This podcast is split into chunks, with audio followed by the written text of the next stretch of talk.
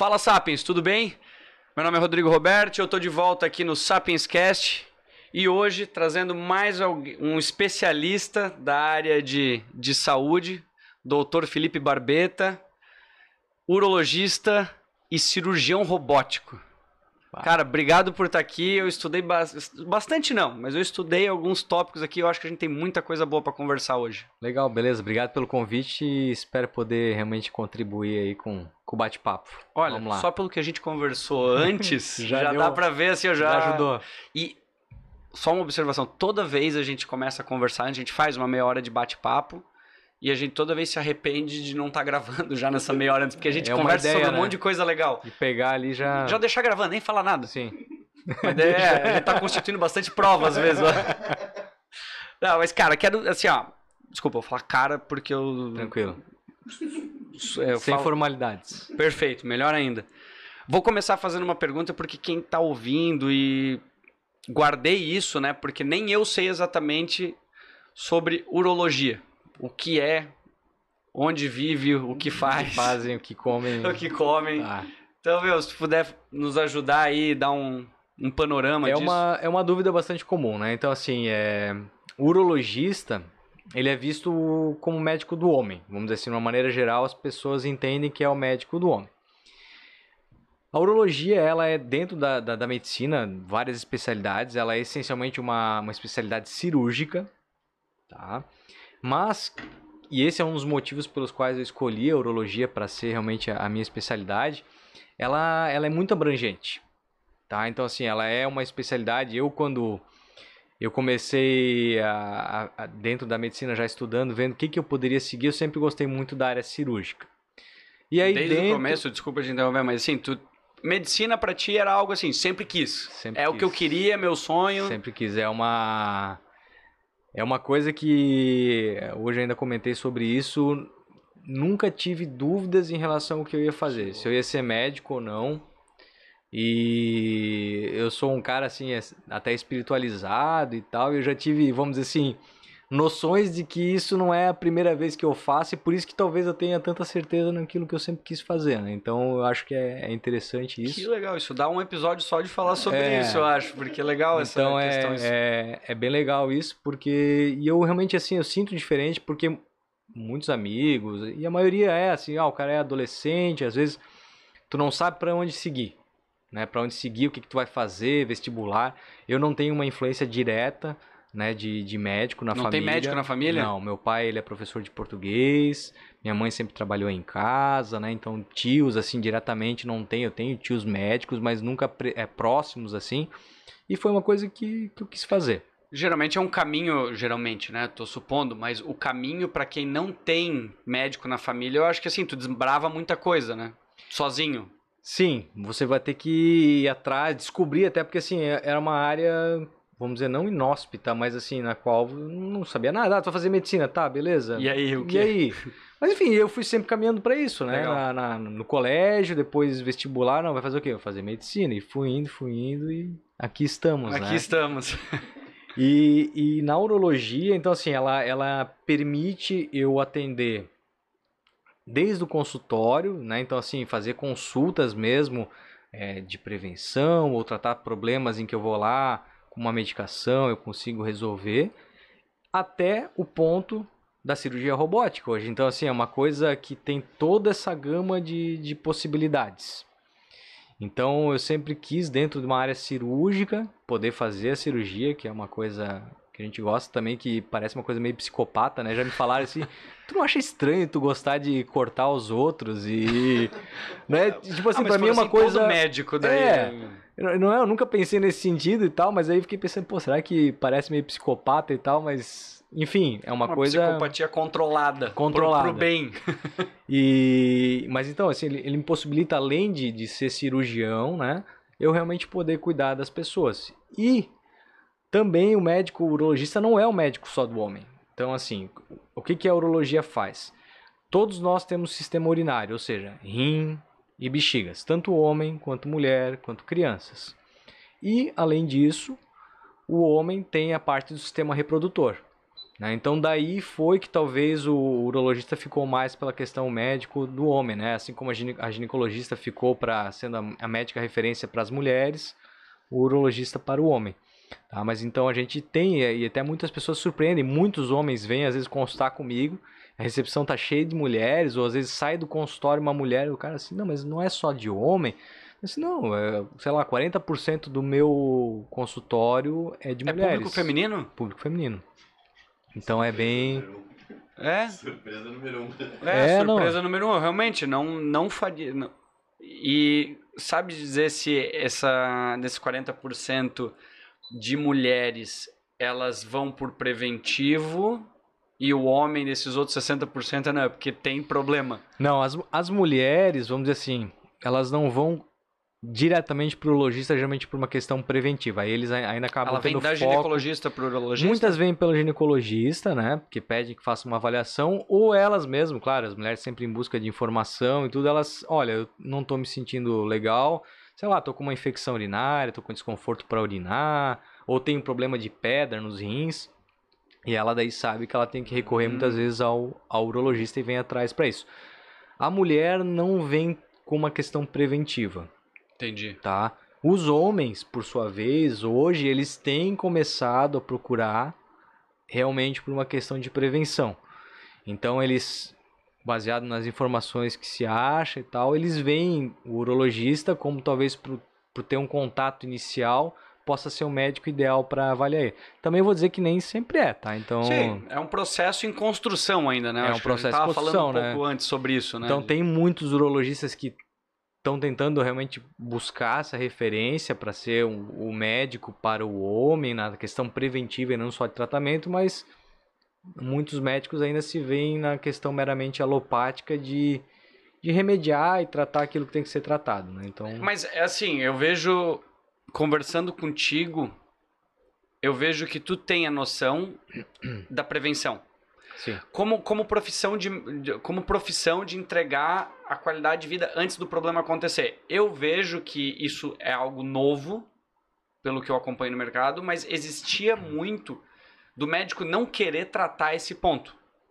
Tá? Não digo que é isso, Sim. mas eu via por, por experiências passadas que eu já tive do médico assim, ah, não, mas isso aí financeiramente não me justifica uhum, tá? Mas é, eu acho legal de ver pessoas que estão colocando, não, cara, eu entendo que eu, assim, eu preciso mostrar a prevenção, a regularidade e o que eu vou prevenir eu acho frente. que, claro, em qualquer nível a gente consegue fazer uma diferença, mas se você. É que às vezes não é visível isso, né? Não é visível, na verdade. Se você não tiver uma doença, às vezes parece que é sorte, enfim, mas eu acho que você poder tentar ajudar as pessoas a manterem a sua saúde é ideal, porque o corpo ele é perfeito. Né? Então isso aqui é o que nós temos. Pô, é. Até chega a arrepiar, assim, mas assim, tu vê como as coisas funcionam nos organismos, e aí, claro, na- na- no humano também, Aham. é muito perfeito. Então é aquela situação. São várias engrenagens e a gente precisa estar só fazendo algumas coisas para manter essas engrenagens em funcionamento adequado.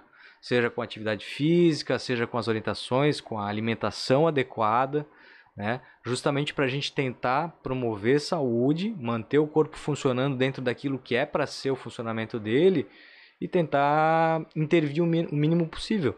Que legal, eu- a, questão da engrenagem é. Eu gosto desse exemplo É para um outras exemplo, coisas que é. eu uso, mas é um exemplo muito bom, porque quanto mais as engrenagens que é o teu corpo, da forma que tu falou, se elas estiverem, sei lá, lubrificadas, que o lubrificado Sim. talvez seja o preventivo, seja- seja o exercício, quanto mais elas girarem, melhor vai funcionar o corpo, Sim. né? Se uma trava, trava. acaba parte. travando o restante. E é aquela coisa, às vezes ela não tá bem lubrificada, só que tu só vai perceber bem mais pra frente quando bloquear totalmente o- a engrenagem. Então, também se às vezes a gente não consegue pegar o paciente na questão da antes que o problema comece a surgir, mas você ter uma visão para identificar quando uma coisa não tá andando bem e tentar também naquele momento já fazer alguma uma intervenção. Então você consegue isso. E cada vez mais a gente vê, né, a ciência mostra a importância da questão da alimentação, dos hábitos saudáveis, que assim, ah, é muito fácil o médico falar, né? O médico, desde a época, talvez, que o, o, médico fumava no consultório, na frente do paciente, ele falava, olha, o senhor tem que fazer atividade física, o senhor tem que comer melhor, o cara com aquela pança, Sim. né, fumando na frente do paciente, o que era uma coisa que não muito tempo Normal, atrás acontecia, né? Uhum. Mas ele sempre se falou, mas assim, é, isso também na faculdade a gente tem isso, ah, você tem que falar para o paciente mudar seus hábitos de vida. E ponto, beleza. Ah, tá bom, beleza, vamos pro tratamento. Ah, então daí nesse caso você vai usar um medicamento tal, você vai ter que fazer às vezes uma cirurgia, faz e ficava sempre aquela questão, mudança de hábitos de vida, e ficava uma coisa muito pontual e superficial. É como se fosse só, ah, eu preciso falar sobre isso, aí depois a gente já vai pro medicamento. Deixa eu só te isso. explicar aqui o que tá na cartilha de prevenção, isso. ok? Falei, tá, então agora vamos lá, toma esse medicamento. Então, assim, é, existe essa demanda hoje do paciente com uma conscientização maior, que bom, né?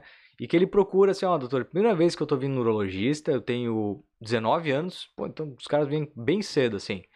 E eu queria saber se eu preciso fazer algum exame, se tá tudo bem, né? E aí cabe, eu acho que do profissional entrar e, e, tentar avaliar o paciente, né, como, como esse todo que ele é, como é que são os hábitos dele e tudo.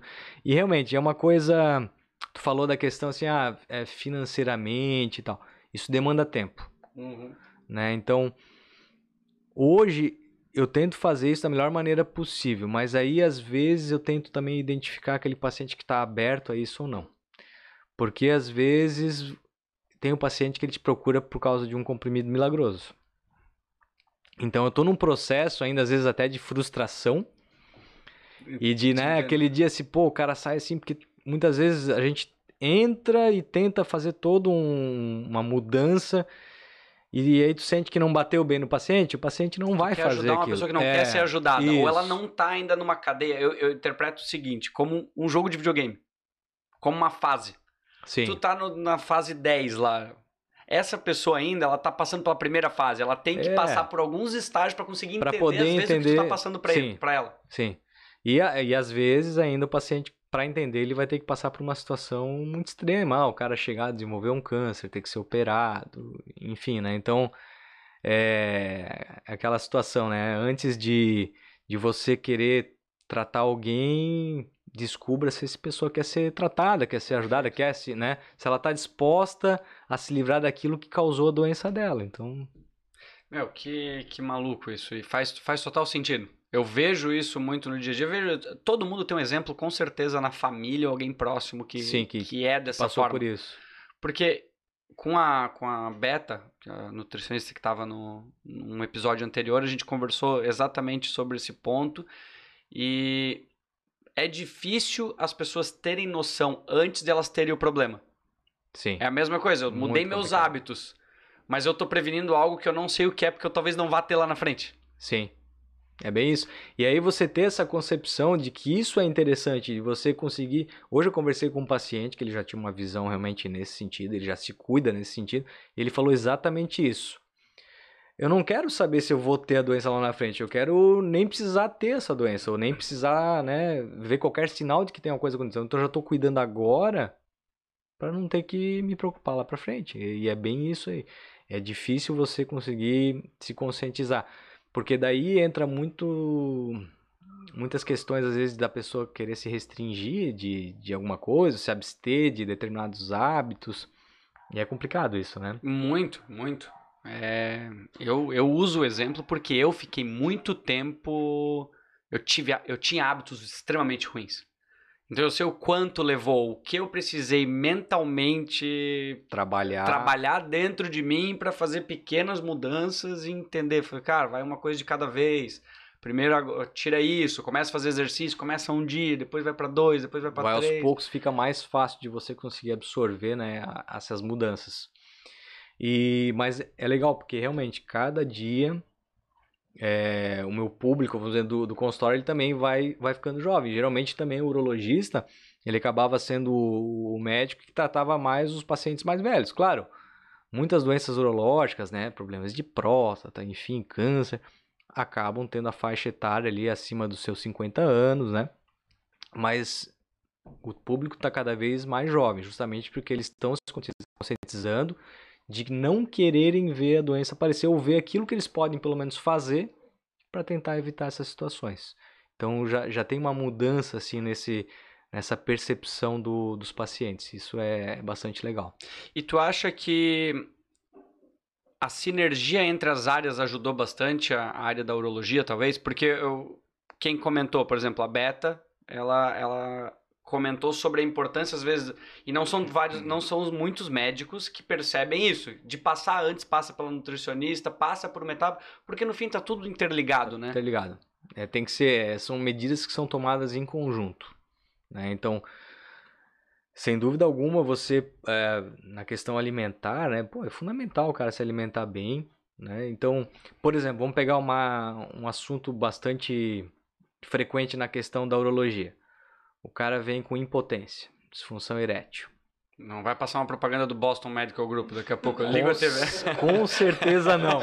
Com certeza não. Porque eu recebo, coitados, pacientes que vêm do Boston Medical, eles começam a falar de eu sentir que o cara foi ludibriado. Assim, você passou no Boston Medical Group. Daí o paciente se entrega, porque eles têm vergonha de, de. Quem é que quer dizer que caiu num golpe, né? Ninguém quer ah, dizer eu, que num golpe. Porque isso é uma coisa, é, é, o tipo de coisa que, eu, que aparece, pega o psicológico de uma pessoa Muito. e tá entregando alguma pega coisa o cara que, que não tá é. O... totalmente é, ressentido, tá com, né, se sentindo Sim, inferiorizado, o ego. É tudo que... ego. Uhum. E aí você vai lá e putz, puxa o cara, porque realmente é uma baita propaganda, né? Aí, é. Mas aí chega lá, o cara é muito bem atendido, todos eles falam isso, mas aí chega na hora do comercial, Cara, Aí... pra mim é igual shake ou essas coisas. Pô, cara, vai mudar os hábitos. Tem outras é. várias formas. Não toma, assim, sei lá, não sei se shake funciona ou não. Nunca tomei para dizer, mas uhum. eu sempre fui da teoria. Falei, cara, aqui ó, eu mudei meus hábitos aos poucos, faz o processo. Não, não existe milagroso. Não, não tem é? coisa milagrosa ou que seja, vamos dizer, extremamente rápido. E aí é isso que eu ia comentar. O paciente chega lá com disfunção erétil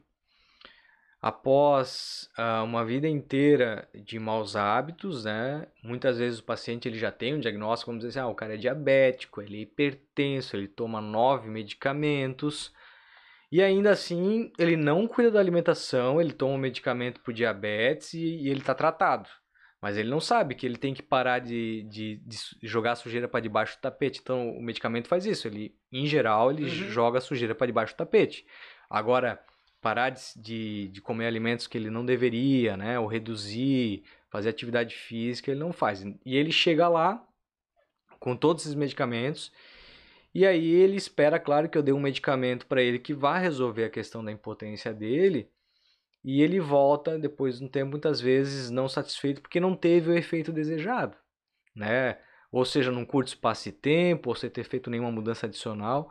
E eu tenho sempre enfatizado muito para o paciente hoje, quando eu percebo aquele paciente que eu sei que ele não está muito disposto a, a, largar muito do, dos seus problemas para mudar a sua seu estilo de vida, eu falo para ele: olha, eu vou lhe dar um medicamento, o senhor está buscando isso, e o senhor vai tomar. Mas, se realmente não estiver disposto a estar tá mudando né, as situações que, que lhe trouxeram até aqui, ele vai fazer efeito, se fizer efeito, ele vai fazer efeito por um tempo.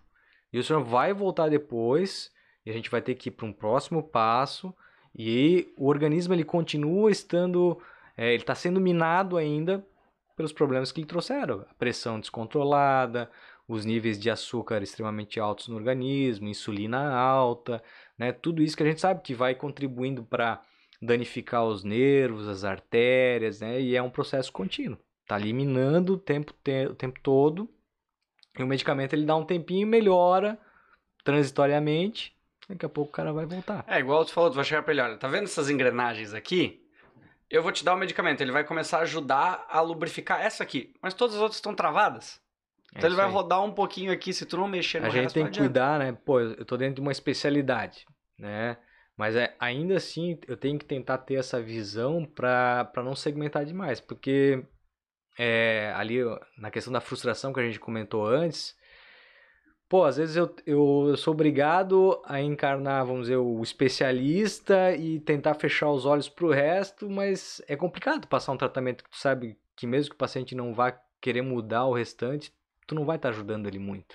Então, é um dilema às vezes que eu tenho e eu compartilho isso muito com a minha esposa, porque ela me incentiva muito nessa questão de eu estar tá cada vez mais na, na área da, da promoção de saúde, Mas, putz, eu, eu adoro a área que eu, em que eu trabalho e às vezes eu me vejo obrigado a, a, a ter as condutas, vamos dizer, tradicionais, porque eu sei que o paciente não vai, não vai mudar. Te, te entendi. Então é, é, complicado, é uma coisa assim, um, um, dilema às vezes meio moral também, de ter, ter que tentar vestir a, a máscara do, do, do médico tradicional e que não conhece o restante, ou de realmente eu estar tá ali, não, eu vou realmente estar tá sempre buscando a promoção da saúde, mas é aquela coisa, às vezes você fica ali dando murro em ponta de faca. E no fim tu acaba essa pessoa acaba tendo uma situação pior ainda, porque daí é a frustração, porque ela não. Porque existe o fator mental que é, um dos, é o principal, né?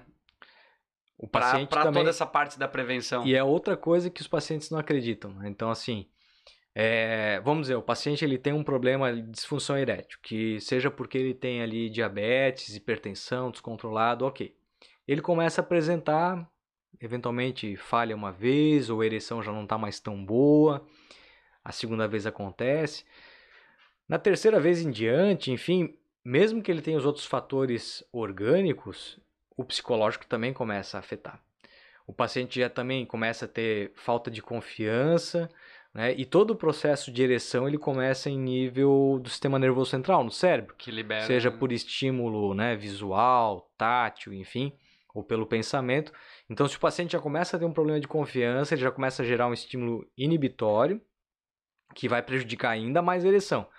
E aí, beleza, às vezes você consegue conscientizar o paciente da necessidade de mudanças de estilo de vida e tal, mas ele não aceita que a parte psicológica também tem que ser tratada para desfazer essa bola de neve, porque daí o paciente às vezes já está num, num condicionamento né, psicológico que ele também precisa reverter isso. Ele precisa ter um acompanhamento, às vezes, de um terapeuta, para melhorar a questão de níveis de estresse, de ansiedade e desfazer esses bloqueios que ele mesmo acabou gerando. Então é bem complexo. Não, eu, eu tô pensando assim, é o, o teu desafio é, mu é muito mais complexo do que foi um dia para medicina, eu acredito. Porque antes era o seguinte, eu me disse eu tô certo, mas eu, eu ia chegar a olhar o teu exame, é isso, isso, isso e aquilo.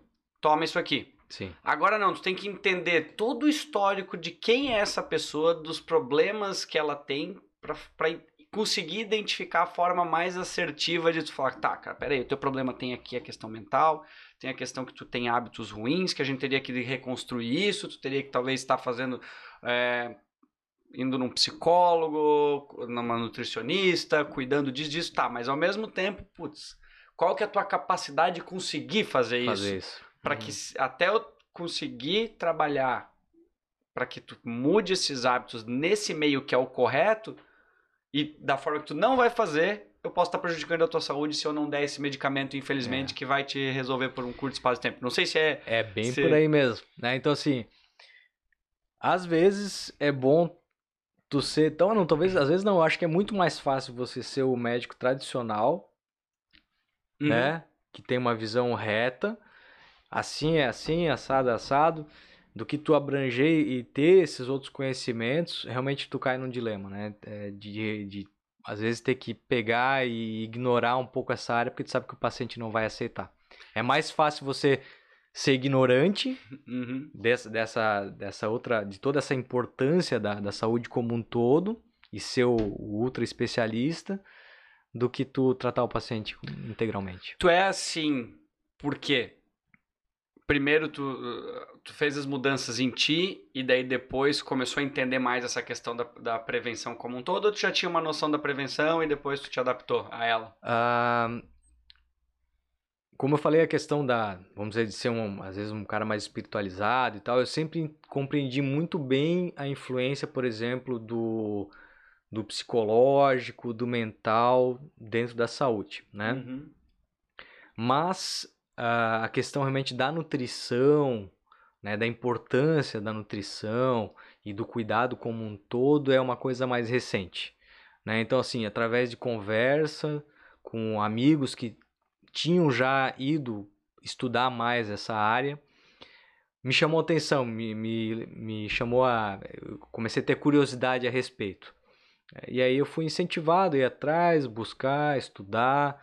E aí realmente é um caminho sem volta, porque é muito interessante. Uhum. Ah, né? E aí a gente vê, mais uma vez, a grandiosidade da, do, do organismo, o que, que é a complexidade, como tudo funciona perfeitamente. Tem tudo para funcionar perfeitamente.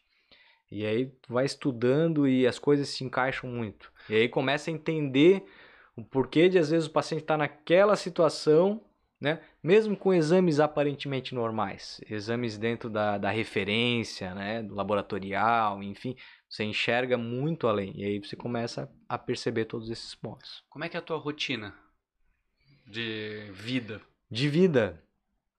Bom, eu acordo de manhã, não, não acordo cedo, eu acordo, bom, 6 horas, ok. Ok, meu horário. Aí eu tenho tentado fazer meditações diárias nesse horário, uma coisa que eu peguei ali na agora com a pandemia.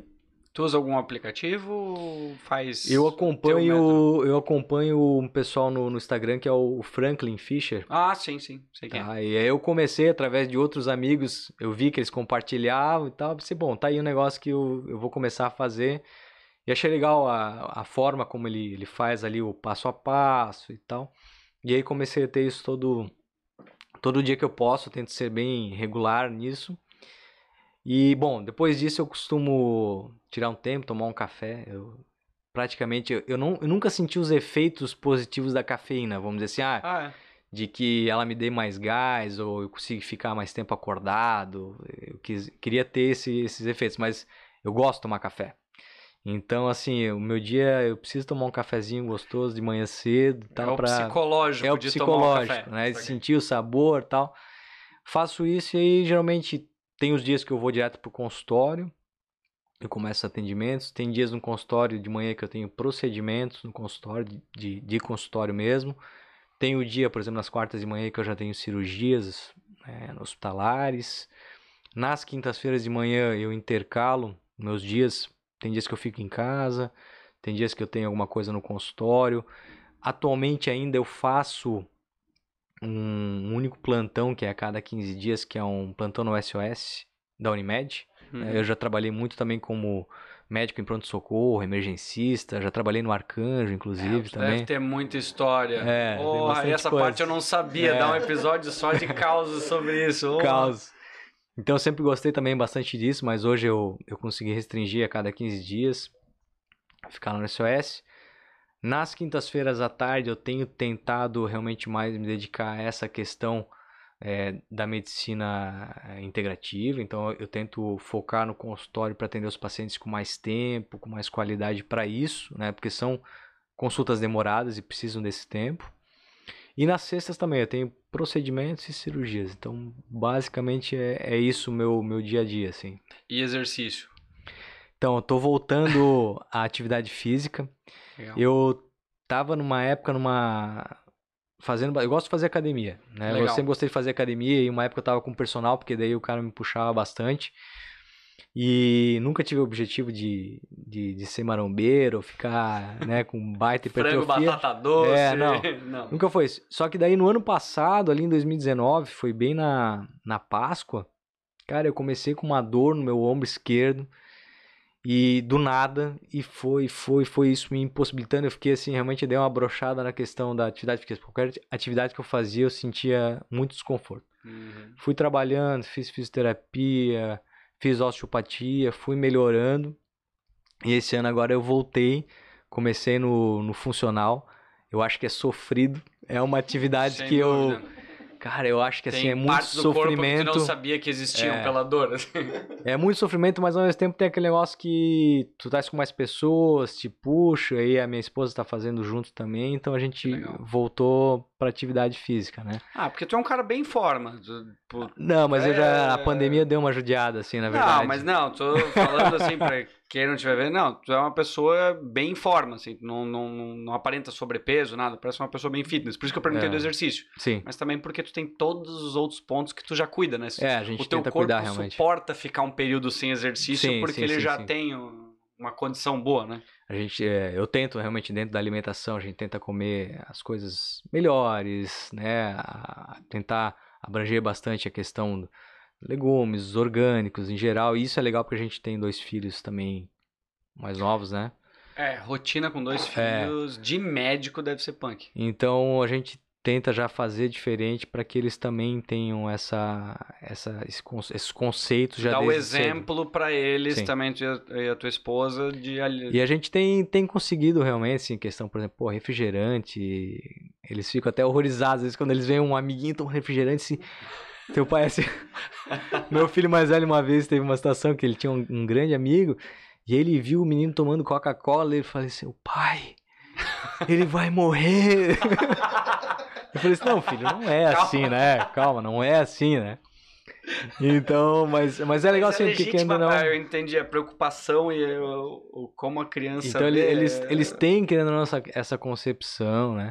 Então, assim, pô, a gente come pizza, a gente come hambúrguer, Mas a não gente. é hábito, né? Não é hábito, não Legal. faz parte do dia a dia, né? Então, assim, então eles veem que no dia a dia a gente tem que cuidar da alimentação. Então a gente tá dentro disso conseguindo manter, assim, um, um exemplo legal pra eles. É, o que legal. Eu, eu tenho uma curiosidade, que eu não sei se a medicina já explica, assim, mas é porque os meus hábitos eram muito ruins. Ou seja, daí agora eu mudei, virei, meu organismo pode estar funcionando perfeitamente.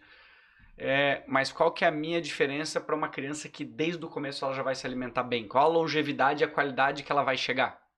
A minha dúvida é se o meu organismo, que nem assim, ah, o, o pulmão, se eu fumei 30 anos, mas eu fiquei 5 anos, fiz o exame e tá como se eu nunca tivesse fumado. Certo. Mas se no longo espaço de tempo ele vai igualar a pessoa que nunca fumou. Por exemplo, tem hoje alguns trabalhos, tá, que eles mostram que, por exemplo, a questão da, da deposição de, de placas, né, de colesterol, do processo de obstrução das artérias, dependendo da, da predisposição genética, às vezes, do paciente, começa já na infância. Né? Então, assim, realmente, mesmo que durante, depois de um, de um período, a pessoa começa a ver que ela tem que mudar os hábitos de saúde, talvez ela já tenha algum comprometimento nessa parte arterial. Então aí vai também muito da individualidade de cada um. Pode ser que às vezes tenha aquele paciente que teve hábitos terríveis, vamos dizer, ruins, e aí chegou no momento que ele viu que precisava mudar, ele consegue reverter e realmente manter uma, uma vida, vamos dizer, com a, a saúde boa novamente. E tem aquele paciente que ele vai ter feito ali os seus exageros, enfim, e aí tem um momento que ele tenta mudar e ele não vai conseguir mudar muito a história natural dele para frente. Então ainda tem essa questão genética que tem uma influência. Bem complexo. É bem complexo. Então, assim, é a história do elo frágil, né? Tem pessoas que vão fumar, às vezes, a- quantas pessoas que conhecem? Ah, o meu, o meu avô Ah, fumou até os sei. 90 e poucos anos e foi atropelado, né? Aham. Então, assim, claro, o cigarro em algum grau impactou na qualidade de vida dele, ele provavelmente tinha um enfisema, mas muitas vezes isso não repercutiu de uma maneira tão grave. E tem aquele cara que fumou durante 5 anos e ele desenvolveu um câncer de pulmão, sei lá, aos 30 anos de idade. Então, tem essas questões ainda também que, que a gente tem que entender melhor como é que funciona. Esse exemplo do. Meu avô tem 87, se não me engano. Fuma como se não houvesse amanhã. eu, quando eu. Faz anos já, já devo ter parado faz três anos já. Nunca mais fumei nada e não me faz mais falta nenhuma. Mas eu sempre falava, ah, meu avô. Ah, hoje eu vejo a imbecilidade do meu comentário, porque ele tá com 86 anos, ele tá vivo, mas o envelhecimento, a qualidade de vida Ah, não, dele é. não é a mesma. Ah, ele tá Justamente. vivo, tá vivo, mas tá vivendo bem mesmo? Não tá. Se ele não fumasse, ele estaria com 86, 87, talvez com uma qualidade de vida muito melhor. A gente supõe realmente que ele teria tido outra qualidade de vida, talvez ele tivesse mais disposição para fazer Claro. as coisas do dia a dia. Isso é fato, né? Então, assim, ah, tentar saber o quanto que isso impactaria, mas o fato é que se todo mundo tiver os hábitos saudáveis, a pessoa vai ter uma qualidade de vida melhor. Ela vai conseguir fazer atividades que muito possivelmente ela não conseguiria se tivesse com algum hábito ruim, seja ele o tabagismo, seja o consumo excessivo de álcool e a alimentação inadequada. Isso aí a gente está vendo muitos reflexos. Hoje é, já tem estudos que que, estão avaliando isso, mas, por exemplo, claro que eu tenho um, um viés é, de pacientes que me procuram por questões de infertilidade, Tá. tá? Mas assim, isso tem aumentado muito. Então, assim, é.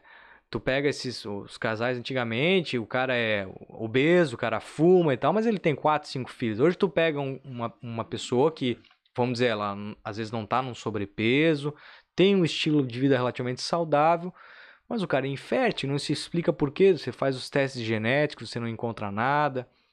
Não tem como negar que é o ambiente. O ambiente. Que é a alimentação, né? Que é que tem coisa que, que faz com que esse indivíduo acabou ficando infértil, né? Ele acabou evoluindo para uma infertilidade. Mesmo ele tendo uma alimentação não, não, não necessariamente uma alimentação ruim, tu pode dizer assim, ah, hormônios na comida, ou isso é um exemplo, por exemplo, de ter o alimento industrializado ou o que a gente fez talvez com, com alimentos dúvida. como, sei lá, botar frango, botar um exemplo. Os hormônios que foram colocados estão começando a impactar o Começa nosso a impactar. Eu, eu, é. eu, acredito. Então, assim, desde os grãos, desde a, dos animais, a carne, dos industrializados como um todo, né? Então, assim, pô, isso tem uma carga muito grande dos agrotóxicos, né? Os agrotóxicos, eles têm um, um potencial, vamos dizer, estrogênico, né? Muitos funcionam como hormônios femininos, ah, então eles se ligam a receptores sexuais do nosso corpo e eles acabam induzindo como se eles tivessem, eles funcionam como hormônios femininos. E isso, imagina, desde a infância. O menino que toma lá o. Ah, ele leite toma. De soja, né? O leite não é o soja. soja, essas coisas é. eu já tinha ouvido. Eu não... Ah, soja é natural, soja é bom. Putz, não é verdade isso aí, sabe? E realmente impacta bastante. Nas meninas, é, cada vez mais precocemente elas têm a menstruação. Tem hum. estímulos visuais, né? A gente está mais submetido a, a vi, vídeos na internet, a televisão. Isso tudo estimula também, né? Essa hum. precocidade. Mas a alimentação também. Tá? Não tem dúvida, as meninas começam a desenvolver mama mais cedo, né? A, a gente já vê também, aí também tem a questão dos hábitos, né? De realmente começar a vestir as meninas como mulheres já desde cedo, mas são várias coisas que têm são convergido para essas alterações. Né? Então, é, não tem a menor dúvida de que isso está acontecendo e espero que com a conscientização que se tem hoje, essas mudanças, que a gente consiga, nas próximas gerações, estar tá modificando isso. Porque senão a gente realmente está convergindo, claro que é uma coisa de, de milhares de anos para para uma cada vez um, a gente se tornar uma raça infértil, uhum. né? E vai ser bem complicado de você conseguir ter filhos sem, por exemplo, um processo de fertilização. É, o, no livro do Harari, o Homo Deus, ele, ele fala sobre a evolução do ser humano, mas ele fala que o sapiens é o próximo a ser extinto, que é o Sim. que durou por mais tempo, mas a gente conhece várias pessoas que já começam a ter que fazer a, a, o processo de fertilização do qual ele é induzido. Tu consegue mapear o gene, consegue pegar e entender se tem doenças ou não.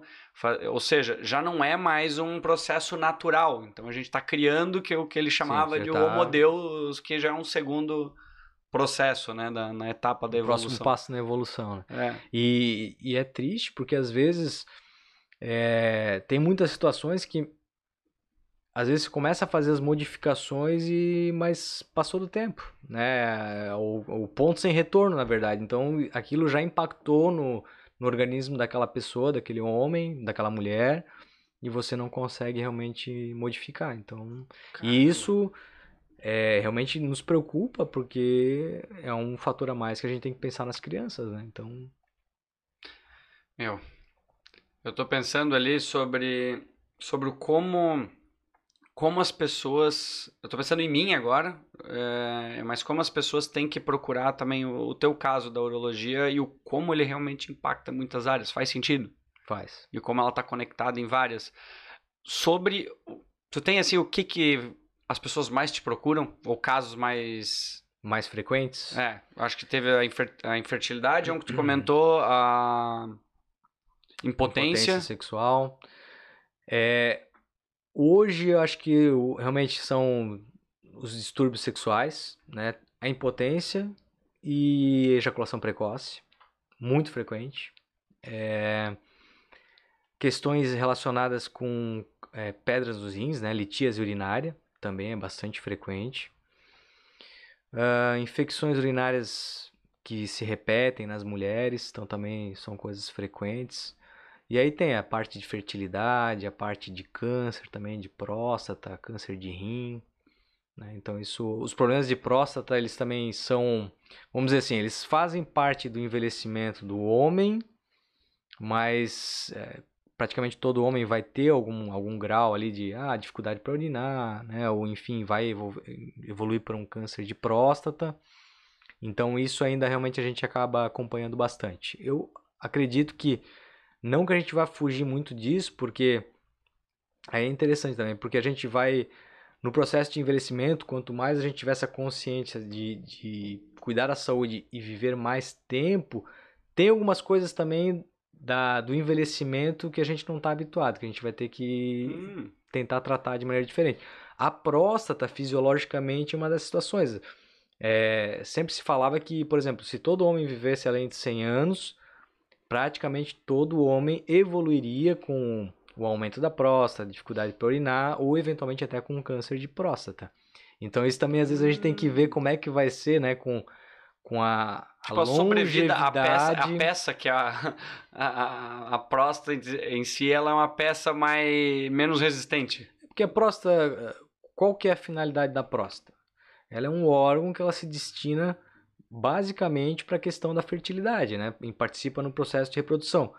Ele produz, né? A próstata ela produz algumas secreções que são necessárias para lubrificar a uretra, né, o trajeto por onde os espermatozoides vão passar ali junto com o restante do sêmen e que vão nutrir esses espermatozoides, ou seja, a função dela é para isso. É a evolução falando assim, cara, passou de tal idade, esquece, isso aí é... Não precisa mais, então uhum. esse, esse órgão ele começa a, a ir degenerando? Então, tem algumas situações também com a longevidade que a gente vai ter que, que aprender a, a, conviver ou achar outras maneiras de, de melhorar essa situação. As próprias nossas articulações também, né? Também vão envelhecendo. Então, você tem hoje, você trabalha com, é, com carga para fortalecer os músculos, para melhorar a densidade óssea e tal, mas também existe uma vida útil. Então, Existem algumas coisas na medicina que talvez a gente ainda fique meio que, vamos dizer que refém, mesmo tendo bons hábitos de vida, mas que à medida que a gente for envelhecendo, vão ter que ser tratados. Talvez algumas coisas vão ter que ser substituídas. É, né? é então... faz total. Boa, tu, tu passando para tu falando isso, vamos falar sobre a robótica? Vamos, vamos. Eu tô curioso sobre, eu tenho um monte de coisa para perguntar sobre engatou, isso, mas engatou, né? eu acho que faz sentido sobre o que tu falou, a tecnologia, não só a cirurgia robótica, né, mas o que tu falou, a questão da prótese, a questão da, da a medicina eu acho que nos próximos 5 a 10 anos vai ser o, maior pico de evolução da saúde do ser humano por causa da tecnologia, por causa do Big Data, por causa Sim. de. A gente vai conseguir cruzar as informações e conseguir talvez traçar diagnósticos ou prevenir doenças que às vezes não sabia que nem só por um risco no meu dedo que está aparecendo pode ser que ele tenha relação com uma doença que eu vou ter daqui a 3, 4 anos, né? Sim. Mas a cirurgia robótica, da onde que tu começou com com isso, porque tu já era um cirurgião e daí a, da onde que chegou no ponto de fazer a cirurgia robótica? Ah, perfeito. Bom, cirurgia robótica, na verdade, foi, é o seguinte, assim, em 2011 eu estava no meu penúltimo ano ali de, aliás, no meu último ano da especialidade de urologia. E eu tenho um, um, grande amigo meu, inclusive a gente fez faculdade junto, que é o Pedro Trautinski. E, e ele me procurou. Ele ainda vai vir aqui ainda. Ele virá? Me, mas, então... Não, não sei, não falei com ele, mas umas tá. cinco pessoas já me falaram, cara, é, tem que trazer o Pedro, o Pedro aqui. Que ele vai, Ou ele vai falar bastante. Bruno, acho também. Bom, é outro, outra, é outra pegada. É outra pegada. alternativa. Isso, com certeza vale a pena. Então, assim, o Pedro me, me ligou um dia, estava lá em Porto Alegre, na época ele estava fazendo a especializa, especialização dele em Curitiba. E ele falou assim: Ó, oh, Felipe, eu estou montando um projeto sobre cirurgia robótica, né? Existe a, a única plataforma no mundo que é o da 20, tal, tal, tal. E eu estou pensando da gente, estou montando um projeto para a gente tentar levar isso lá para Blumenau, né? Porque é, a cirurgia robótica até então sempre em grandes centros, né? É, Porto Alegre, aliás, na época só São Paulo e Rio de Janeiro, né? Não tinha ainda nem em Curitiba, Caramba. nem em Porto Alegre, não tinha nada, era só realmente eixo Rio-São Paulo. E aí ele, ele tinha uma ideia muito legal e aí na verdade ele, ele já tinha tudo montado. E ele precisava de um, de um, de um investimento extra para ajudar a ir para frente. Eu falei assim, ah, topei total, né? É, aí ele já tinha tudo pronto para apresentar. A ideia dele era trazer aqui pro, pro Santa Isabel. E na época ele, ele formatou um projeto que ele ia ter participação, vamos dizer, alguma coisa do governo, alguma coisa da congregação, né, que ajudava na administração do hospital, uhum. é, e também do hospital em si. E aí, vamos dizer que dois terços do que era necessário para conseguir consolidar o projeto, ele, ele tinha conseguido. Mas daí, no hospital, na época, acabou não fechando. É, isso foi apresentado depois já em 2012, quando daí ele também tinha voltado para Blumenau, já tinha voltado para Blumenau, isso foi apresentado ali para o hospital e tal, teve umas reuniões, acabou não indo para frente. Aí depois teve também algumas tentativas junto à iniciativa privada, enfim, acabou ficando uhum. em stand-by. E ressurgiu depois, né, essa, essa possibilidade quando houve a mudança da congregação aqui do Hospital Santa Isabel. Então, tinha a congregação Divina Providência, uhum. que era uma congregação é, de, de irmãs já muito idosas, e por questões financeiras e por questões realmente deles elas não terem, vamos dizer, sucessoras dentro da, da congregação, elas entraram no acordo e a congregação Santa Catarina de São Paulo, é uma congregação maior, com, com irmãs mais jovens, enfim, assumiu. E aí, dentro desse processo, eles estavam fazendo um. Já pensando, porque lá em São Paulo eles têm o Hospital Santa Catarina, que é o hospital classe A deles, que é na Avenida Paulista e tal. E lá já tem o, lá já tinha um ou não? Não tinha. Ah, não. Então assim, eles estavam para trás lá. Eles estavam para trás porque todos os hospitais ali próximos, né, Sírio-Libanês, Beneficência Portuguesa, todos já tinham. Então eles estavam perdendo muitos pacientes, e inclusive médicos não estavam deixando de operar lá porque não tinha o robô. Uhum. E aí eles precisavam adquirir. E aí fizeram um estudo e tal, e aí pensaram, pô, nós vamos adquirir um, talvez tenha a possibilidade de adquirir dois e tal. Daí eles tinham assumido os hospitais aqui de, de Santa Catarina, que é o hospital, um hospitalzinho em Florianópolis, um em Tubarão, que é o Nossa Senhora da Conceição, e o Hospital Santa Isabel, que seria o maior de todos aqui da região. E aí pensaram na possibilidade de trazer para cá. Aí em 2018 era para fechar isso, no orçamento não saiu, e aí finalmente em 2019 conseguiram e a gente conseguiu trazer para cá a tecnologia robótica. Né? Então, é um negócio ali que o Pedro já, já vinha trazendo desde Imagina, lá 2011. Ninguém vê o tempo que já tá, 2011. Olha, olha a batalha que a é batalha foi que, graças a Deus e, e, muita força, né, conseguiu ser implantado já desde junho do ano passado, a gente tem à disposição.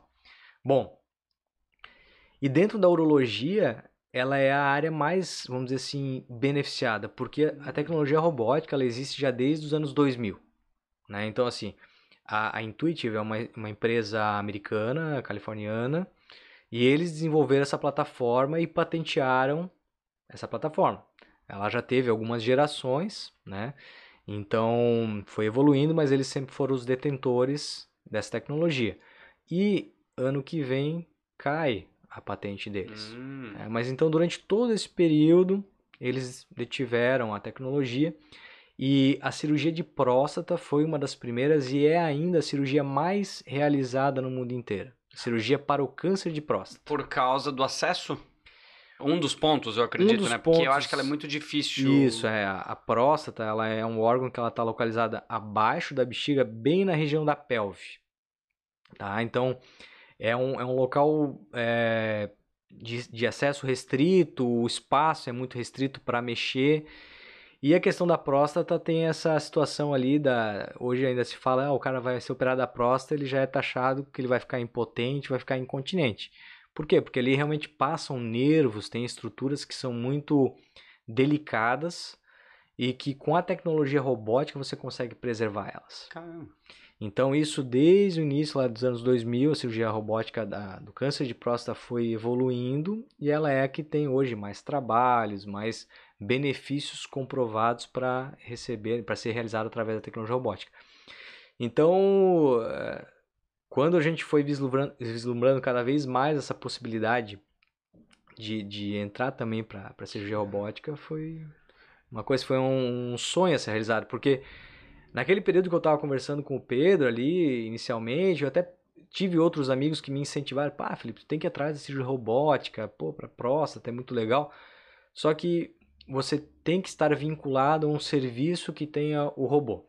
Então, em São tá. Paulo, né, ah, eu teria que ir para São Paulo, conversar com algum serviço lá que me possibilitasse fazer o treinamento lá e que depois eu pudesse levar os meus pacientes para fazer os, os primeiros casos lá sob a, a, tutela, né, a preceptoria ah, de algum esse é um processo para tu ser habilitado, para fazer. para cirurgia.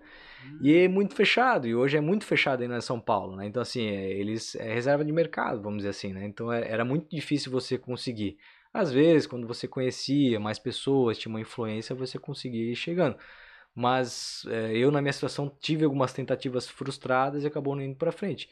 E aí, quando veio para cá, não teve dúvida, eu consegui é, estar entre alguns colegas do corpo clínico que foram selecionados para iniciar o processo de capacitação e para realmente estar tá hoje Aí sim operando. tu ia para São Paulo, mas daí tu já ia com a, com a credencial, vamos dizer. Pra... É, na verdade, eu não precisei nem ir para São Paulo, né? Hum. Porque depois que o, o hospital trouxe para cá a plataforma, claro, isso foi um processo que antes do, do robô chegar a gente já iniciou.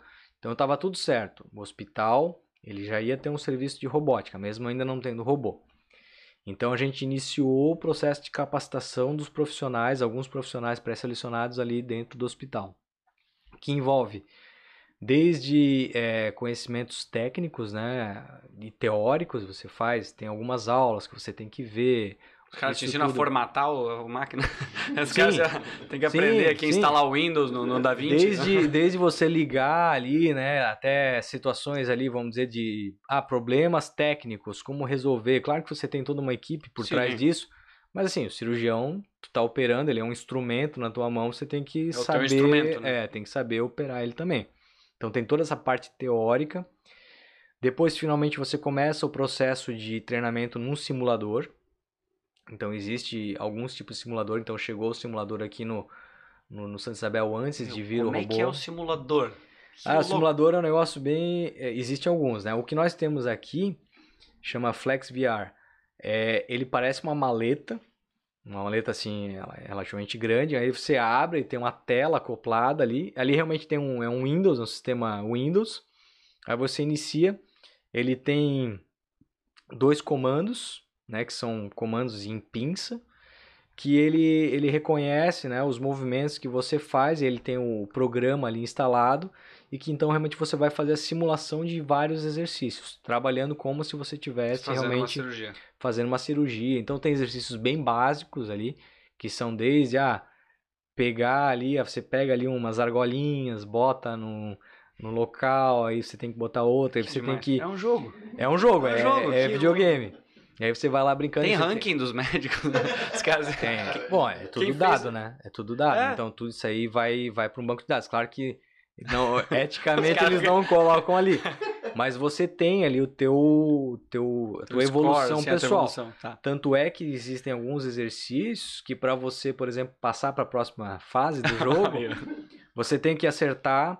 Ele analisa várias coisas, né? O simulador. Ele vê se você trabalhou dentro de uma área de movimento, ou seja, se você está trabalhando com os braços muito abertos, ou muito encostados, ou está trabalhando, daqui a pouco o cara está hum. trabalhando para baixo, a parte de ergonomia, né, de redução de movimentos, quantos movimentos você levou para de, fazer determinada tarefa, né? Ah, você colidiu as pinças, tudo isso ele analisa, o tempo que você levou. E aí você tem que ter, vamos dizer, ah, tem que fazer com excelência duas vezes seguidas, né? Uhum. Para você atingir lá, ganhar um, um checklist ali. E aí depois você tem que ter pelo menos mais cinco, dependendo do exercício, mais cinco é, atividades bem sucedidas para uhum. você poder ir para a próxima etapa. Então você vai, são vários graus de dificuldades. Existem exercícios que são realmente muito difíceis de você fazer. E aí, e é, e é bem legal porque ele tem, ele é tridimensional, né? O robô ele também ele tem a tecnologia, a visão tridimensional. Então você usa um óculos 3D ali, você está fazendo e tal. É, isso eu, eu, tinha lido que uma das grandes vantagens é o teu campo de visão dentro da, da, da, da, ferramenta, né? Tu Sim. vê o 3D, realmente. Então, assim, você faz ali, você tem que fazer 30, 40 horas de treinamento e assim, pô, parece um negócio. Eu, a primeira vez que eu fui lá me escalar para fazer, agendar para fazer meu treinamento, pensei, ah, 12 horas. Pô, passa duas horas ali tu treinando, tu já tá assim todo dolorido, a hum. cervical é, doendo. Então você vai várias vezes ali para fazer o treinamento. Você não consegue ficar muito tempo ali, né, na, treinando. Então passou essa etapa, você teve ali a tua proficiência, né? Conseguiu atingir a proficiência nos exercícios. Ah, existe um, um técnico da empresa que te acompanha nisso. Ele, claro, ele vai te passar também as orientações iniciais, exercícios, como fazer. E aí depois você tem uma, uma, uma prova prática, vamos dizer assim, no, no hospital mesmo. Então por isso ainda existe essa, essa necessidade de você estar vinculado a um hospital que tem o serviço de robótica. Então nessa prova prática você aprende, mais uma vez, a ligar, desligar o robô, como você tem que é, posicionar o robô, é, as pinças, como é que elas funcionam, né? Então todas essas, essas questões técnicas daí na prática você faz isso. E aí, beleza, mais uma etapa concluída. Aí você depende de um agendamento, né? Num centro de treinamento da Intuitive né, que na época uh, ou era em Atlanta, nos Estados Legal. Unidos, ou em Bogotá, na Colômbia. E era tudo meio assim, ó, tem uma data, é, são datas bem concorridas, assim, então assim, ó, vai ter uma data daqui três semanas. Te vira. Se não, só daqui para frente. E o, o, centro de treinamento em Bogotá, ele tava meio que fechando as portas, porque ia abrir o centro de treinamento em São Paulo. Então tava naquela, ia fechar, não ia. Então, assim, também de última hora você comprar uma passagem para Atlanta, arcar também não é claro, tão. Pesado. É, fica pesado. E acabou surgindo a vaga ali ainda em Bogotá. Você, pá, beleza, fechou. Perfeito. Vou para lá. Pô, aí o cara vai toda aquela tensão também para lá, porque você tá fazendo a certificação, é, né? Como é que é o teu psicológico? É igual um campeonato, igual um. Assim, qual que é a tua sensação? É uma prova, né? É uma prova, então assim, fica preocupado. Eu cheguei lá, né, no hotel, aí aquela noite eu durmo super bem, tranquilo, não tenho dificuldade para dormir. Mas aquela noite em específico, assim, pô, acordei, eu tinha que estar. Tá eu não podia atrasar, eles foram muito específicos, ó, é tal horário, você não pode atrasar. É. Então eu tava num lugar que eu nunca tinha ido. Eu não sei se vocês já foram pra Colômbia, mas assim, é, eles não entendem. Ninguém fala. É, o espanhol. Não, não, nem o espanhol é difícil de entender. E eles não falam inglês. É, são poucas as pessoas que falam inglês. inglês. É. E português também não, não é fácil você se virar dele. Você tá toda essa preocupação. O, o Uber irregular lá, não era legalizado. É Uber clandestino, é, é, aquelas van velhas. Aí tô. Pôde, mas na última vez era proibido. Então, né? isso foi no, uhum. no, ano passado ali e não podia. E aí os caras entravam, tu entrava meio mocado ah. no Uber, os caras tudo preocupado. Então, assim, eles não podiam te deixar no lugar exato, então toda essa preocupação. Mas daí chegando lá no, no centro de treinamento, né, o, quem me atendeu lá foi um, um colombiano mesmo mas ele era um cara que falava fluentemente português, então você já foi bem mais um mais ambiente mais hospitalar já. Um assim. ambiente é. E aí ele te leva, né? Realmente é um, é um centro cirúrgico de treinamento que eles têm lá. E primeiro eu cheguei lá no console, eu tive que fazer alguns dos exercícios. Aí já usando o já a plataforma robótica mesmo. Então assim, uhum. é, existe um simulador também que ele é acoplado no console, que é o que você usa, o mesmo que você usa uhum para cirurgias. E, pô, tem exercícios que eram extremamente difíceis para você realizar no simulador aqui. E lá, assim, na hora você já vê que é diferente. Então, assim, é, é uma coisa assim que flui muito melhor, bem mais facilmente. Então, Tá, te entendi. Como se eu, na verdade, assim, tu tava. No, onde tu tava treinando, tu tava no. no, no Era mais difícil. Num carro manual isso, sem ar. Ali isso. tu já olhou e falou, pô. E ali tu já percebe a diferença na tecnologia, no que, que ele realmente te proporciona. Então, assim, desde a movimentação que tu fazia ali com os instrumentos e tal, assim, é, fluía ah, muito mais facilmente. Então, existiam três exercícios ali que eles selecionavam para você fazer, e ali tu tinhas também que acertar, mesmo esquema, tinha que fazer dois seguidos sem errar nada. Dois o que tinha... que tu faz assim, tu lembra? É, é, como se fosse uma cirurgia mesmo, tu tá fazendo? Não, ali eram exercícios técnicos assim, não eram da cirurgia especificamente. Mas é... os movimentos talvez lembrassem Sim. o que uma cirurgia Sim, faz. então assim, realmente você tinha que fazer movimentos em que você ia lá, cauterizava, por exemplo, vasos sangrando, né, e você tinha que utilizar é, certinho ali, usar um braço, usar outro braço, usar um tipo de energia, usar outro tipo de energia das pinças, né, que muda, tá? tá? É, o outro exercício, por exemplo, um exercício que você tinha que era simulando você passando uma agulha, né, como se Legal. você fosse for dar um, um ponto. Uhum. Só que assim, exercício, tu tem que entrar, ele mostrava aí um pontinho verde numa esponja na tela, Aí você tem que entrar exatamente naquele ponto com a agulha. Aí ele mostrava um, um pontinho de saída. Ah, E aí você saía exatamente naquele outro ponto.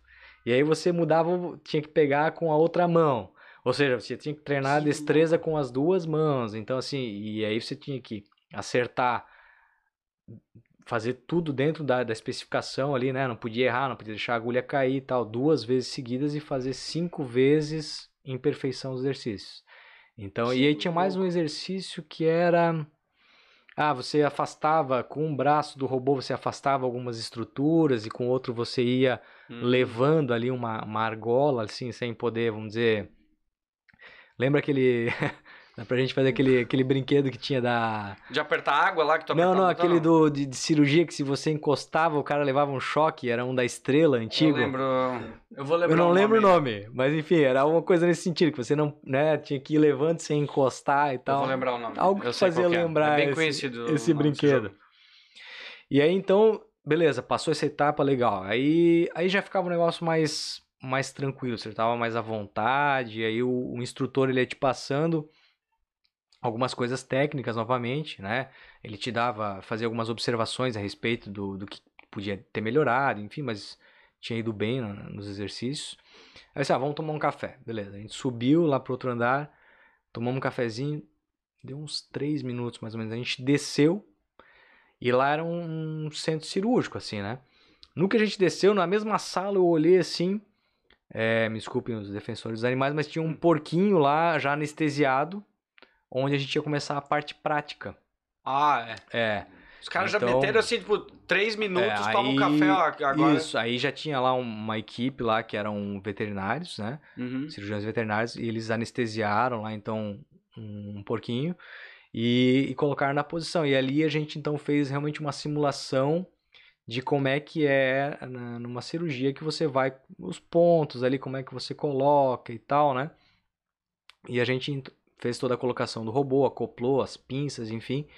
E aí então eu fui para o console e ali a gente fez então vários, eh, várias simulações de realmente de, de cirurgias, né? Desde dar pontos, desde eh, ah, útero, remoção, cirurgia para retirar útero, cirurgia para remover um tumor de intestino e assim foi. E isso passou o dia inteiro. Eu sei que eu cheguei lá, eh, começava o ah, sete e meia, eu saí de lá quase 5 horas da tarde. Teve uma pausa para almoço, tal, mas assim foi o dia inteiro nesse treinamento. É que no final das contas, ele é, claro, ele vai te, se tu, se tu é um cara que não tá apto, primeiro que tu nem chega lá, tu não chega a Sim. fazer essa, esse agendamento, essa certificação. E lá naquele momento é também o, o avaliador ele tá lá para te, te avaliar, ver se tu tá em condições realmente de ir pro próximo passo, que é começar a operar, né, em pacientes, em humanos mesmo. Mas ele tá ali para te dar também um, algumas orientações a mais. Então, assim, é uma experiência muito legal, muito, muito O que, interessante. que passava na tua cabeça, assim, quando tu fala, cara, logo eu vou fazer uma cirurgia robótica? Porque tu já fazia cirurgia. É, isso, isso é uma coisa interessante é, e é bem colocado porque assim, você não aprende a fazer a cirurgia, né? Então a, a cirurgia você sabe fazer, você sabe fazer uma cirurgia para um câncer de próstata, para um câncer de rim. Ali você está aprendendo a usar uma tecnologia, né? Então eu sempre gosto de colocar isso para os pacientes, né? E é uma dúvida que os caras têm ainda, né? Pô, o robô vai me operar e se der algum É. problema, esse robô e tal. Disse, Não, o robô ele é um instrumento tecnológico nas mãos de um cirurgião que já está capacitado a operar, que é um cara que sabe operar e que ele está usando uma tecnologia diferente. Então você aprende a utilizar essa tecnologia, mas a cirurgia em si é uma cirurgia que você já sabe fazer. É, eu É. vejo assim, não é justo. uh, ah, a tecnologia vai evoluir, vai surgir mais cirurgiões que vão fazer cirurgias pelo robô, mas sempre o, o cirurgião, antes dele chegar no ponto de ele fazer usando o robô, ele vai ter que saber fazer Sim, ele, sem ele precisar ter, do robô. Porque eu, não ia querer alguém me destreza. operando que não, o cara pode ser o melhor cirurgião do mundo no- na cirurgia robótica. Mas tá, quantas tu já fez também? Tu faz também, Sim. não? Porque se dá uma pane, eu preciso que o cara Não, saiba e- o que fazer. E assim, né? é, é um, extre- um sistema extremamente inteligente, né? Até por questões ali, ah, de, de pane, de, de problema, enfim, ele é extremamente é, seguro e inteligente. Mas, se acontecer qualquer pepino, o que, que é o nosso foco na cirurgia? É, é o paciente. Então, tu estás ali para resolver o problema do paciente. Se der algum pepino ali que você não consegue continuar a cirurgia com o robô, ok, vamos partir para o jogo, convencional, vamos- né? Então a gente vai lá e continua a cirurgia, né? Então tem além do, do cirurgião que está ali no console operando, junto do paciente, porque realmente o, você fica num console que fica a dois metros do paciente, o robô está ali acoplado no paciente, mas tem um, um outro cirurgião auxiliar que está junto do paciente, né? Que ele fica ali realmente auxiliando, ah, passa fio, faz o processo de aspiração ali durante a cirurgia e tal, né? Tem ainda um instrumentador, pô, tem anestesista, tem sala, então tem toda uma equipe envolvida. Então é, É. se um dia o cara puder acompanhar uma cirurgia robótica, ele vai ver assim o- quanto de gente que tem circulando Ao ao redor dele. né? Então, tanto é que às vezes, ah, um dia de cirurgia robótica, sei lá, a gente faz uns, uns vídeos ali para divulgar. Eu sempre gosto de colocar ali, mostrando a função que é ali, né? Vamos dizer assim, o, o tanto de pessoas que tem ali envolvidas para ajudar aquele Que legal. paciente durante a cirurgia robótica, né? Então, não é só o cara que tá te operando, não é só o robô, não. Pô, tem mais ali 10 pessoas por trás. É, eu, eu dei uma olhada no, no Google antes, ah, as imagens do Da Vinci, vi também no teu, no teu perfil no, no Insta, e eu achei bem legal, assim, porque realmente, tu tá. São quantos braços que tem? Pode variar da tecnologia de hoje Ah, ou todos têm. Não, hoje todos têm a mesma quantidade de braços, então assim, ele tem quatro braços. Ele tem um braço que vai ficar com a câmera e ele tem mais três braços onde vão as pinças.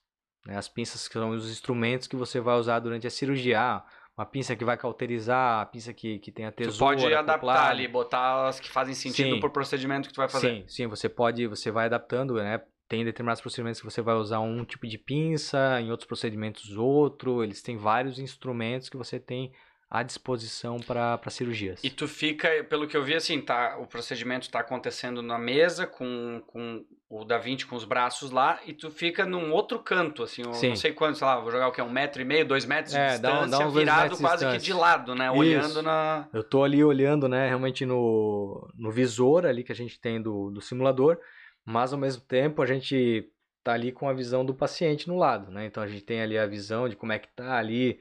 Ah, às vezes os braços ali eles não estão bem, vamos dizer, posicionados. Ou eu sinto que externamente esses braços ali eles estão colidindo. Você consegue olhar ali para ver o que, que você tem que ajustar e tal. Então é importante também o cirurgião tá aqui, mas ele tem a visão do paciente. Existem outros locais, nos Estados Unidos, por exemplo, em que o cirurgião tem um cara que ele é uma referência que é o, o Vipul Patel, ele é um, um indiano radicado nos Estados Unidos e ele é uma sumidade na questão de cirurgia de de Robótica. robótica, né, em próstata, né? E colegas ali que, que viram como é que funciona, é, ele tem, por exemplo, o escritório dele, a sala dele, ele opera da sala dele. Aí tem um visor, assim, um vidro. ali tá o paciente, né? Na outra sala ao lado ali, mas ele tá no, na sala dele. Então ele tá ali e tal. E você realmente, você tira visor ali, você tem, ah, o telefone tocou tal. Tu tá ali do lado ali, né? Então. O cara jogando um paciência enquanto isso. É. Te mandar no WhatsApp aqui. Então, é- é- tem essa possibilidade. E é uma coisa. É muito legal, assim, a- sobre a questão da, da, da segurança também. Por exemplo, você tem a visão tridimensional ali, né? Ele tem um sensor, quando você coloca ali o, os- a cabeça, os, os olhos no visor, Aham. você colocou, você tá com a mão aqui nos comandos, aí ele libera os comandos. Se eu, por qualquer coisa, eu tirei o- a minha cabeça Ele aqui, ele os trava. Ele trava. Então, assim, é, tem isso tudo para poder minimizar um eventual movimento Involuntário, assim. Involuntário. Espirro, assim. Ele É, tem, é, ele tem assim uma questão também de redução de, de movimentos, ou seja, Se né? tu fizer um movimento muito brusco, ele não...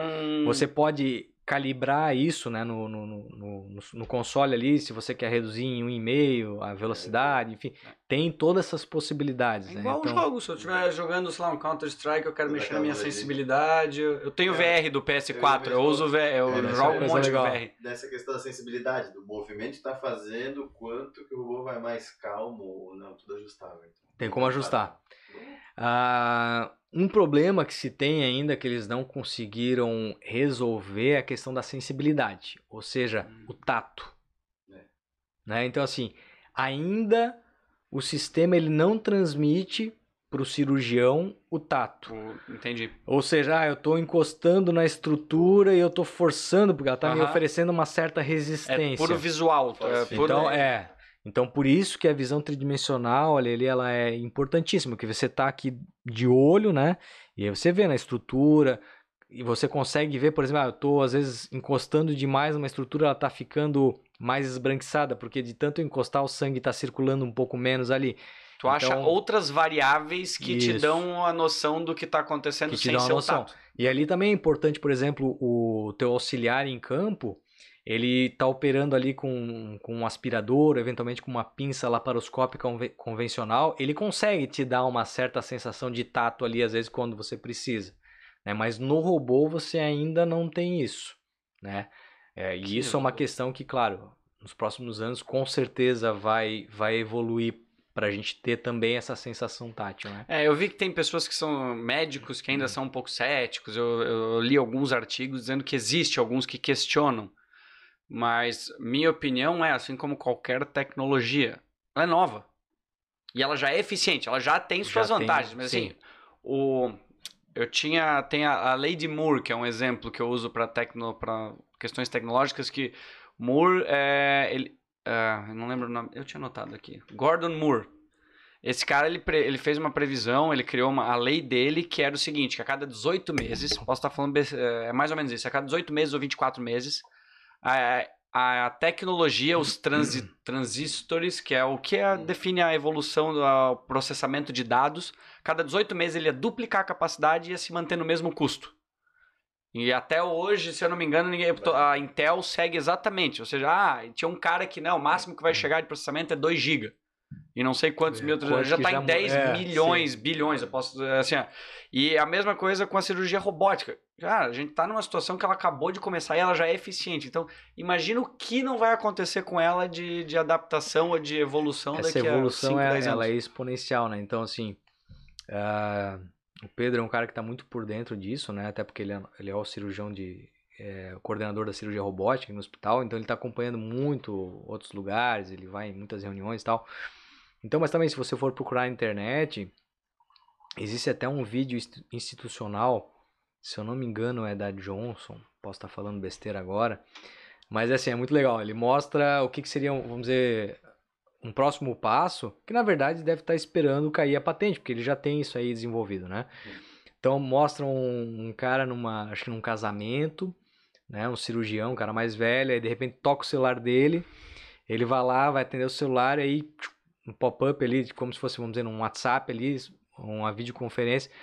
Então outro colega cirurgião, sei lá, Em lá na, na. Índia, em outro lugar no mundo. E aí ele fala assim, ó, eu tô aqui numa cirurgia e, pô, tem um passo aqui que eu não tô conseguindo ir pra frente e tal. Aí o cara vai lá, saca ali um estojinho, e daí de dentro ele tira ali um, um óculos Um VR ou... VR. Aí, tipo, dois comandos, como se fossem dois joysticks. E ali ele assume a cirurgia. Então, Eu vejo totalmente possível. né, isso com, com o 5G, com a tecnologia 5G, é uma coisa que realmente é, ela é viável. Ela, hoje ela não é viável ainda você fazer isso por conta da instabilidade, né? Dos, É, da velocidade da internet. É, mero, é depois- mero questão de conexão de dados, De de, dados. controle da máquina. Porque se eu estou controlando ela um metro e meio, é só evoluir esse ponto que eu posso controlar de qualquer lugar do mundo. Claro. É, e é bem isso. E isso é o que vai acontecer. A própria DaVinci ali, ela já tem, por exemplo, um outro, uma outra plataforma em que é, é um, eles conseguem, através de um acesso único, no paciente que hoje o que, que tem? Você tem acesso ali para os quatro braços do robô, mais um ou dois acessos para o auxiliar entrar. Então já existe hoje uma, uma das plataformas ali da, da Intuitive, em que eles, através de um acesso único, eles entram com todas essas pinças. Ou seja, você faz um cortezinho ali no umbigo e você opera o órgão ali, uma incisãozinha só ali de Minúscula. 3 centímetros, você consegue resolver tudo. Então, cada vez vai evoluindo para isso. E tem também Ah, tem o aprendizado da máquina, né? Da tecnologia em si, né? tem de- aprendizado na máquina, que eles desenvolvem isso. Aí tem os caras que são os exponenciais, aí, por exemplo, isso, o Patel, que ele tá evoluindo na técnica com essa tecnologia. E aí você vai sentindo as dificuldades e aí vai evoluindo. Existe também uma tendência para em várias eh, áreas você evoluir para cirurgias usando os orifícios naturais Aham. Né? Como já tem é, técnica para você operar o cérebro através do da narina, né? Ou você ut- utilizar, operar a tireoide através aqui da orofaringe, né? Através da região anal, enfim. Então, você usar os orifícios existentes, eles sendo virem- cada vez menos invasivo no paciente. Uhum. né? Então, assim, é, é fantástico e, e isso é exponencial. E realmente, nos próximos anos a gente vai ter um boom, principalmente agora, quando liberar a patente, vão surgir várias plataformas robóticas. Isso vai ser muito bom porque vai baratear os custos, né? ou seja, vai aumentar a oferta de plataformas. Então, essa concorrência ela, ela vai ser muito boa para o paciente. É. Né? Quem sai ganhando Quem é sai ganhando é o paciente. Então, os cirurgiões vão ter a possibilidade de estarem operando com várias tecnologias. É, existe também assim, hoje o sistema robótico ele fica ali no hospital, certo? Então você tem uma salinha ali ou uma sala cirúrgica em que aquele robô fica ali, porque quanto você menos manusear ele, menos risco de dano. Calibragem, tudo calibrar, tudo isso. É, mas vai evoluir, por exemplo, para o que é hoje o laser na cirurgia urológica, onde a gente vai lá quebra uma pedrinha usando o tudo. laser O laser, né? né? A empresa, o hospital muitas vezes não precisa adquirir o, a máquina. Você tem uma empresa que te fornece materiais e ela traz o laser. Um dia ele está aqui em Blumenau, outro, Outro dia dia. ele está em Floripa, em Curitiba. E isso provavelmente também, à medida que, que a, a máquina vai diminuindo o tamanho, ela vai também possivelmente ter essa questão de poder ser itinerante, Ela seguindo essa lógica, ela cada vez vai ficar mais acessível mais acessível. e, E assim, mais eficiente. É claro que para muitas coisas não existe um benefício. Por exemplo, pô, eu vou utilizar um- a tecnologia robótica que você fica ali para preparar até para você começar a cirurgia, pô, você tem que fazer, preparar o paciente, anestesia, tem toda a questão da colocação, de, de acoplar o robô para operar às vezes uma apendicite. Acontece, tem situações, e em determinadas situações vale a pena. Mas você não vai, vamos dizer, é, generalizar isso para tudo. Tudo que é é caso. procedimento. Né? Por exemplo, hoje, uma situação extrema em que eu tenho que tirar, por exemplo, um paciente que tem um câncer de rim e ele tem um, tem que retirar o rim todo, eu não vou poder, por exemplo, preservar a maior parte do rim. Se eu for tirar o rim todo, eu tiro com a laparoscopia convencional, sem maiores problemas. Não justifica hoje pelos Hoje, custos, uhum. né? Pelo que muitas vezes o paciente vai ter que arcar, ou realmente questões de convênio, enfim, você fazer pela robótica. Então tem eh, hoje ainda que equilibrar muitas situações, prós e contras, mas tem coisas que estão bem estabelecidas, como é a questão do câncer de próstata, ou como é você poder tirar eventualmente uma parte de um rim, pensando que quanto mais você preservar esse rim desse paciente, né, você vai preservar a função renal dele, porque você não sabe lá para frente, entrando nessa questão que a Uhum. gente falou sobre doenças crônicas, enfim, se daqui a pouco esse paciente vai ter um problema de hipertensão e ele vai acabar perdendo outro rim bom dele, Por causa e aquele rim que você tirou inteiro por causa de um câncer Poderia ter sido poderia ter prevenido. sido prevenido. né? Então também tem essas situações muito específicas e mas ah, isso vai evoluir muito, né? Vai ser Ah, mas legal, eu, eu fico curioso porque tu entrou no momento que a tecnologia iniciou. sim, Vai ser legal ver, tu, tu vai poder vivenciar a experiência dessa ferramenta do início até onde ela. Onde certeza. puder acompanhar. Poder essa acompanhar, né? Então, hoje, por exemplo, você sabe que tem casos, tem, como tu falasse, né? Hoje tem cirurgiões que eles só operam robô. Muitos talvez, né, não passaram pela por cirurgias abertas e tal. Claro que todos têm o seu treinamento e tudo. É. Mas a gente tá numa transição, mas eu acho que ainda vai, obviamente, evoluir para talvez logo para frente você não ter mais os cortes, né? Os cortes, as cirurgias abertas. Eu acho que no futuro você vai ter tudo que é possibilidade, muitas vezes até tratamentos que não necessitem nem do robô para você ir lá, você vai espetar uma agulhinha, sei lá, no tumor lá do Injetar algo. injetar algo que vai desintegrar ali as células cancerosas, né? Então, é muito provável vai ter, vai chegar um momento que você não vai, não vai ter mais um cirurgião, não vai ter mais a figura do cirurgião. né? mas até lá, sem dúvida, ele, ele é essencial. né? Eu não sei se eu li, ou, mas a questão da cirurgia robótica também, ela ou é ou pode ser utilizado é a quimioterapia localizada por causa da robótica. Ou eu tô falando besteira. Eu tinha visto alguma coisa, ou talvez seja um futuro, de que nem tu falou da agulha, mas da, talvez a cirurgia poder fazer aplicações do procedimento de quimioterapia É, bem localizado para não danificar, não prejudicar Sim. talvez o corpo inteiro. Existem hoje, né, claro, é, já algumas, alguns tipos de tratamento que você vai lá realmente, né, é, chama de, de crioablação, por exemplo, você vai lá, injeta, entra com uma agulhinha, ela vai resfriar ali, congelar, por exemplo, um tumor ali e você vai resolver aquele, aquele câncer dessa maneira. E aí, hoje você tem algumas restrições, ah, às vezes ah, o intestino está passando pela frente ou está numa uma região Uhum. muito delicada, e aí também, com certeza, com a, a possibilidade de você ter a, a precisão robótica, né, instrumentos cada vez mais precisos, você chegar ao ponto em questão ali e de uma maneira cada vez menos invasiva resolver. né? Então, sem dúvida alguma, isso tem acontecido bastante. Quando chega uma máquina nova, uma versão nova, que nem saiu um PlayStation 5 pra ti, assim, tipo, realmente agora eu pensei, pô, quando sai o Play, eu falei, pô, que legal, veio um monte de jogo novo. Tipo, Ainda, ainda não passei por isso, né? Mas assim, hoje existe a versão mais ah, recente, que é o, o DaVinci, o XI, em que ele tem algumas funcionalidades, as pinças são um pouquinho mais finas, ele tem, por exemplo, a possibilidade de se adaptar. é, por exemplo, hoje quando eu tenho a nossa plataforma aqui é o SI, ela é um pouco diferente. Hoje, quando eu tenho, por exemplo, uma situação em que eu vou trabalhar na pelve do paciente, que é- fica na, na parte mais baixa, uhum. e se porventura eu teria que, num mesmo procedimento, trabalhar no, no abdômen superior, para virar o robô, eu tenho que pegar, Hum. tirar, desacoplar ele, fazer toda a mudança, né? Reposicionar. O, o DaVinci Xi ele já tem uma tecnologia que você muitas vezes não precisa mexer nele. Você só vai lá, aperta um botãozinho e ele se adequa totalmente ser, pro segundo para procedimento. o segundo procedimento. Então tem essas possibilidades.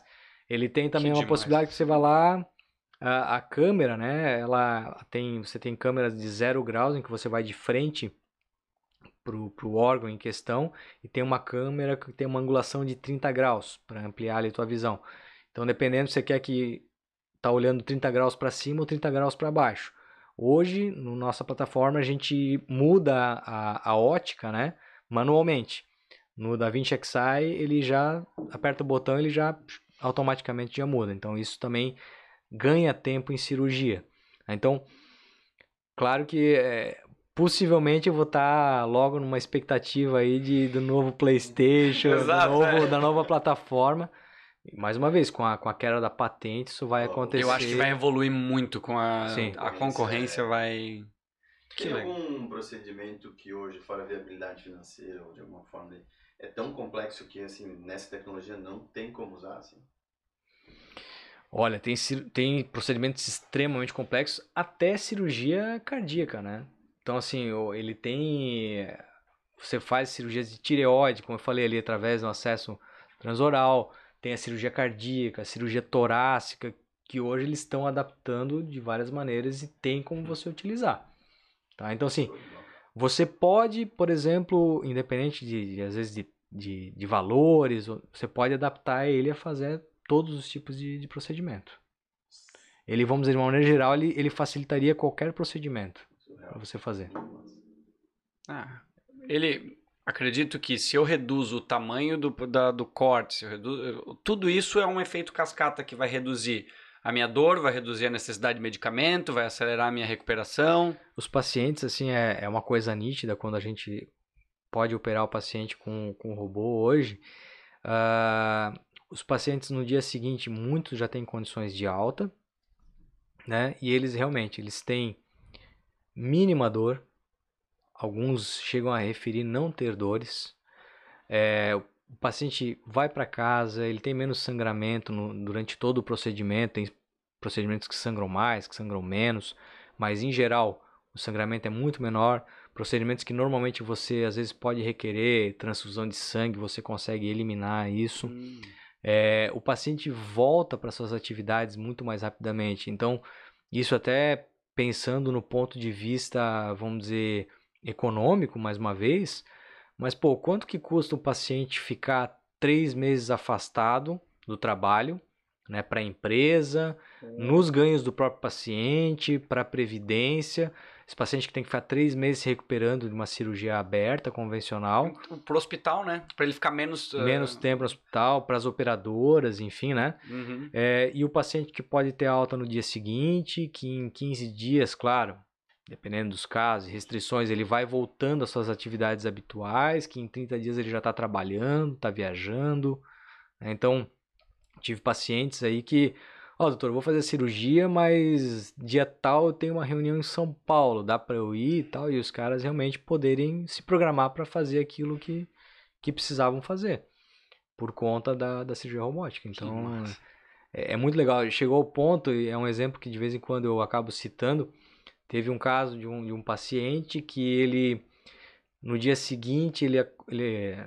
No dia seguinte, não, no mesmo dia, vamos dizer, a gente fez a cirurgia de manhã, à tarde a gente foi ver ele no, na recuperação e ele estava um pouco preocupado se tinha dado tudo certo. Deu certo a minha cirurgia, funcionou. Não, foi tudo bem, tudo conforme programado. Não, é que não tô, não tô com nada. dor, não tô sentindo nada, eu tô bem. Daí o cara ficou preocupado que talvez não tivesse dado para fazer a cirurgia conforme programado. Então, Entendi. esse é um exemplo bastante. Que legal. É, exemplifica bastante como é que é a recuperação do, do, do, paciente. Falando de ti, porque assim, eu entendo as vantagens do paciente. Tu falou uma hora que tu, tava, tu ficou sentado e dói um pouco o tá. pescoço ah. e tudo.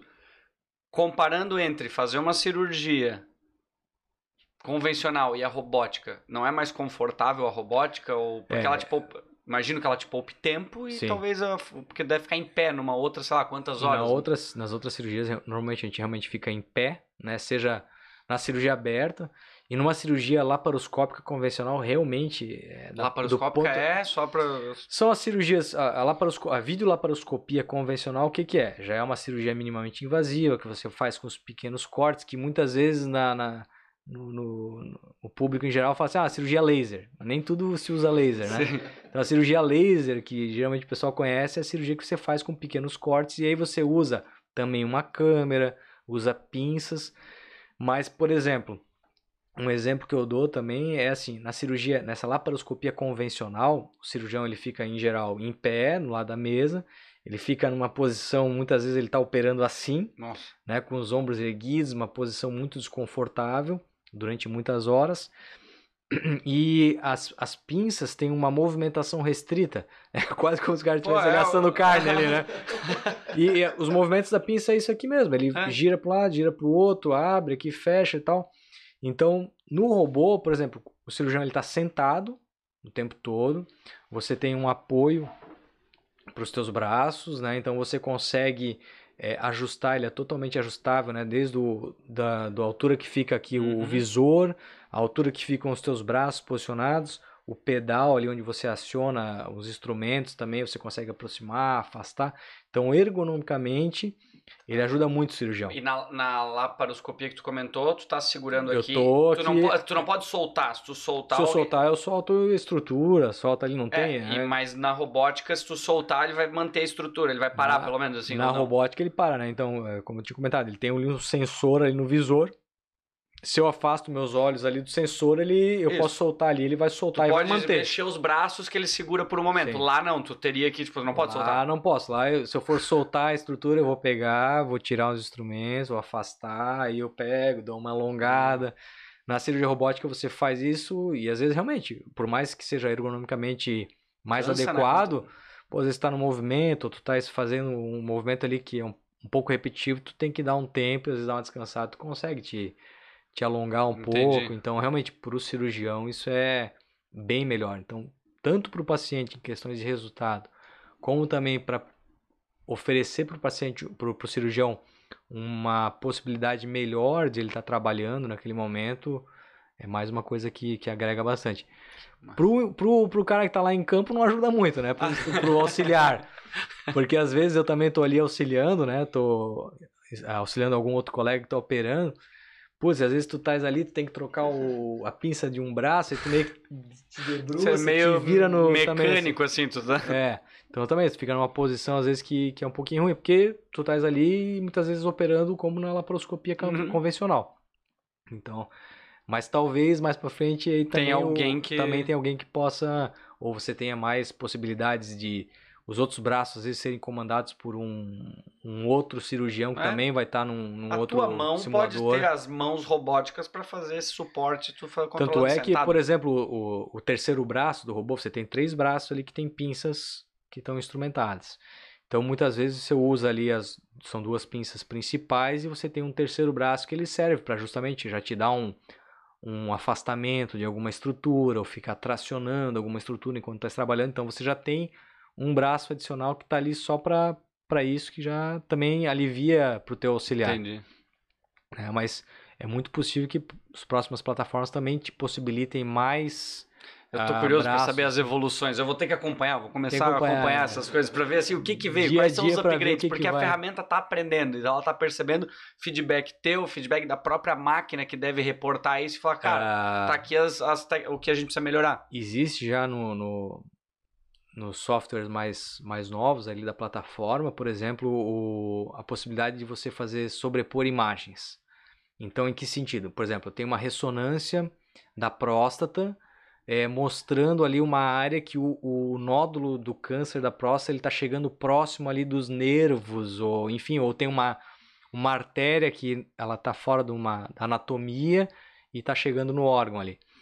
Eu consigo, por exemplo, carregar essa imagem no, no console, ele sobrepõe a, ima a imagem e tu consegue te guiar ali, Saber onde que tá saber aquele onde nervo que tá aquela que... estrutura, né? que- Então ele vai ali, aparece e tu consegues uma coisa a mais. Então só vai convergindo para isso, assim, sabe? Então É.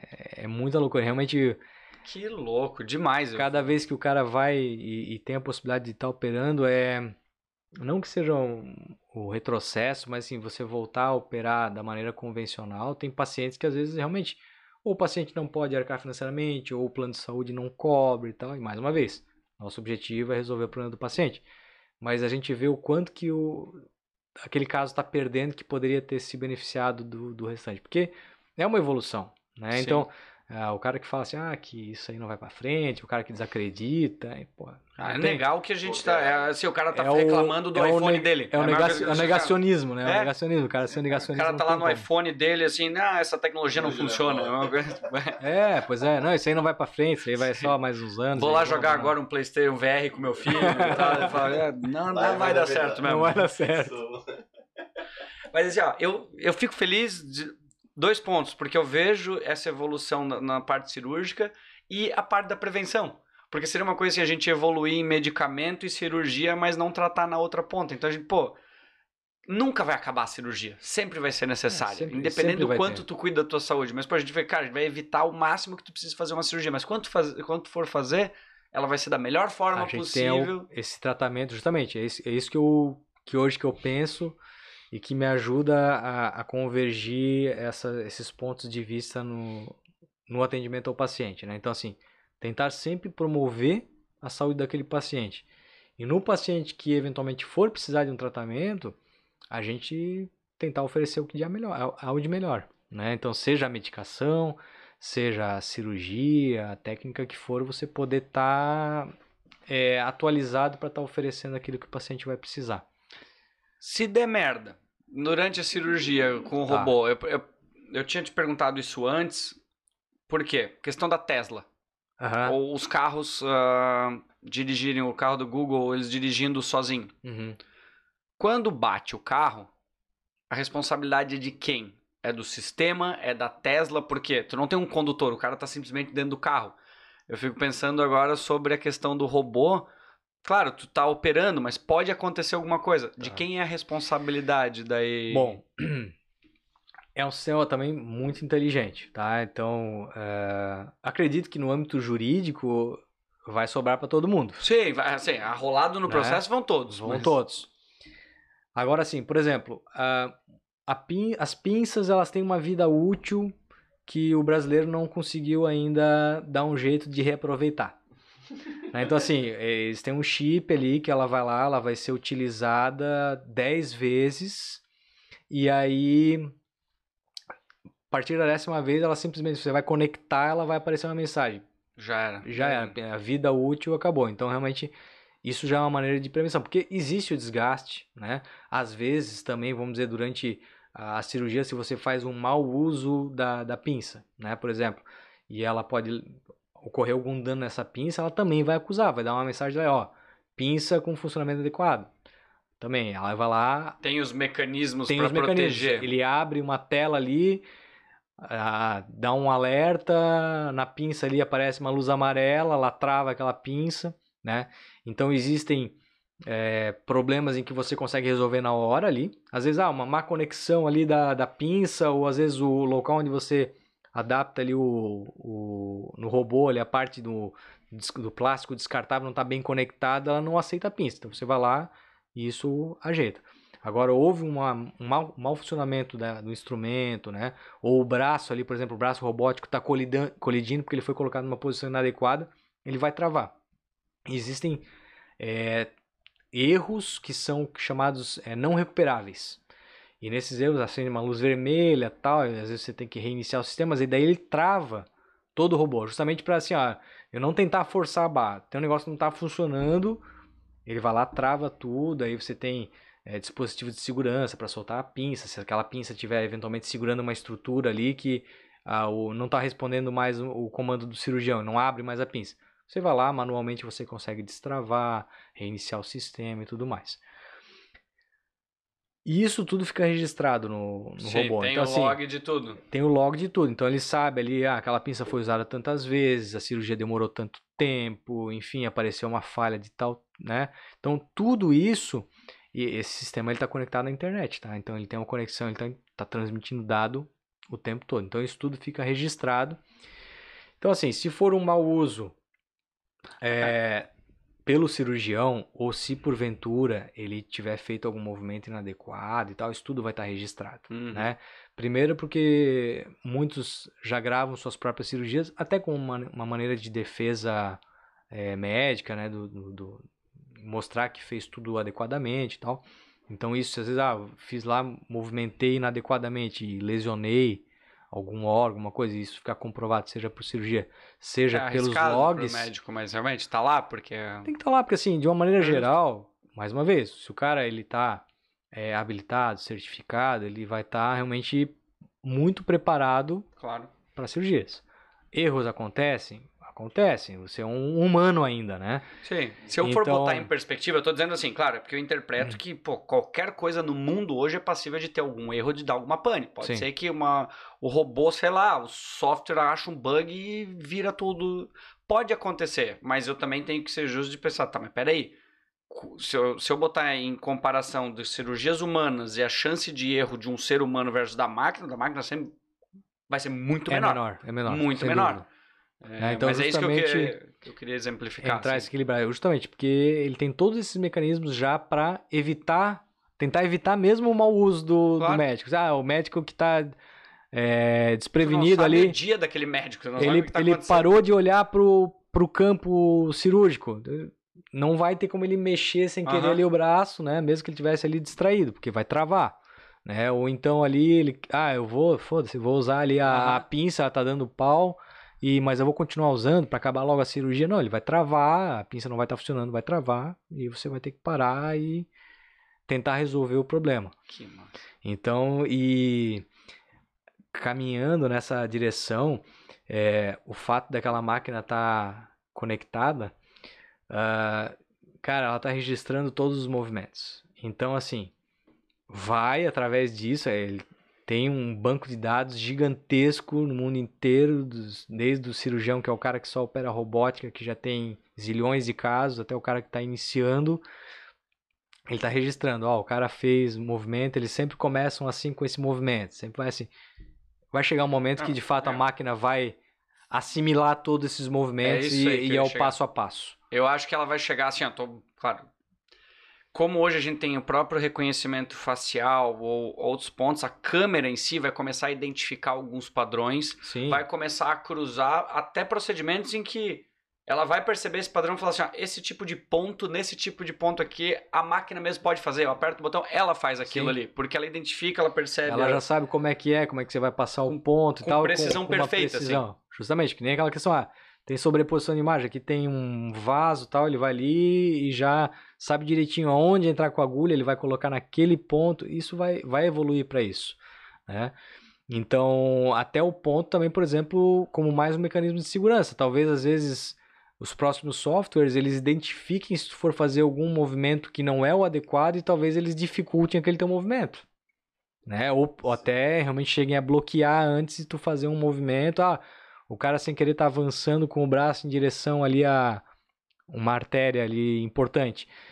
Pô, bloqueia o braço, mesmo que o cara tá ali atento, que normalmente estaria, isso provavelmente os próximos softwares vão estar Se o evoluindo para isso. batimento do paciente bater, ele tá, essa, essas informações estão conectadas na máquina também? Se, sei lá, acontecer algum pico de algum ponto, Não. a máquina fala assim, opa, peraí, não, Não, olha eles só, tá não- tendo uma arritmia aqui ou algum ponto. Ah, eles não estão conectados aos sinais vitais do paciente, né? Então ali o console ali não tá. Realmente não sei te dizer agora se provavelmente já tem alguma Às vezes coisa tem algum que motivo por algo- isso, é, porque tu tá induzindo ou tu tem que ter um pensamento crítico na hora que a máquina talvez não consiga julgar, ela pode te Justamente. prejudicar e falar, não, ah, o batimento do cara baixou, mas tu tem que terminar até o porque tem outras variáveis ali que acabam influenciando, mas assim, é, hoje ainda não tem ali a conexão direta ali dos sinais vitais do paciente com a, com a máquina. Ah, eu tô muito curioso. Ah, o porquinho morreu ou... Então isso, até pelas questões Ah. éticas ali, eles eh, realmente depois o, eles sacrificam, né? Então ok, não, o animal ele fica vivo ali, vamos dizer, anestesiado, eh, sem ele dores. com certeza, se ele, ele, ele serviu um propósito, ele sofreu muito menos do que qualquer... Eu, eu amo bacon, mas o bacon que eu como, eu duvido que o porco tenha tido uma morte melhor Sim, do que a que sim. teve a... Então ele é, justamente, ele recebeu uma medicação para dor. Ele Ok. foi adequadamente anestesiado, como se fosse um paciente humano. Uhum. E após o procedimento ele foi Não, tudo bem, só... Eu não... Faz parte, pô. Não, mas é uma coisa importante. É, tem que- é eu tem- o tecido tem que ser vivo, assim, né? Uma coisa que tu precisa. Claro, porque você um efe- Existe hoje um, um treinamento que é um treinamento que é muito interessante, que é feito nos Estados Unidos, que o, você pode treinar hoje em cadáveres, cadáveres frescos. Hum. Então é o cara que morreu há pouco tempo Tem que E te apresentar o meu amigo do, do, IM do, do IGP. do IGP. e é esse, esse, essa pessoa que, que faleceu, ela tem um, um curso ali que eles usam antes de correr todo aquele processo de enrijecimento e tal, para você tentar simular o mais próximo possível daquilo que é o organismo realmente vivo.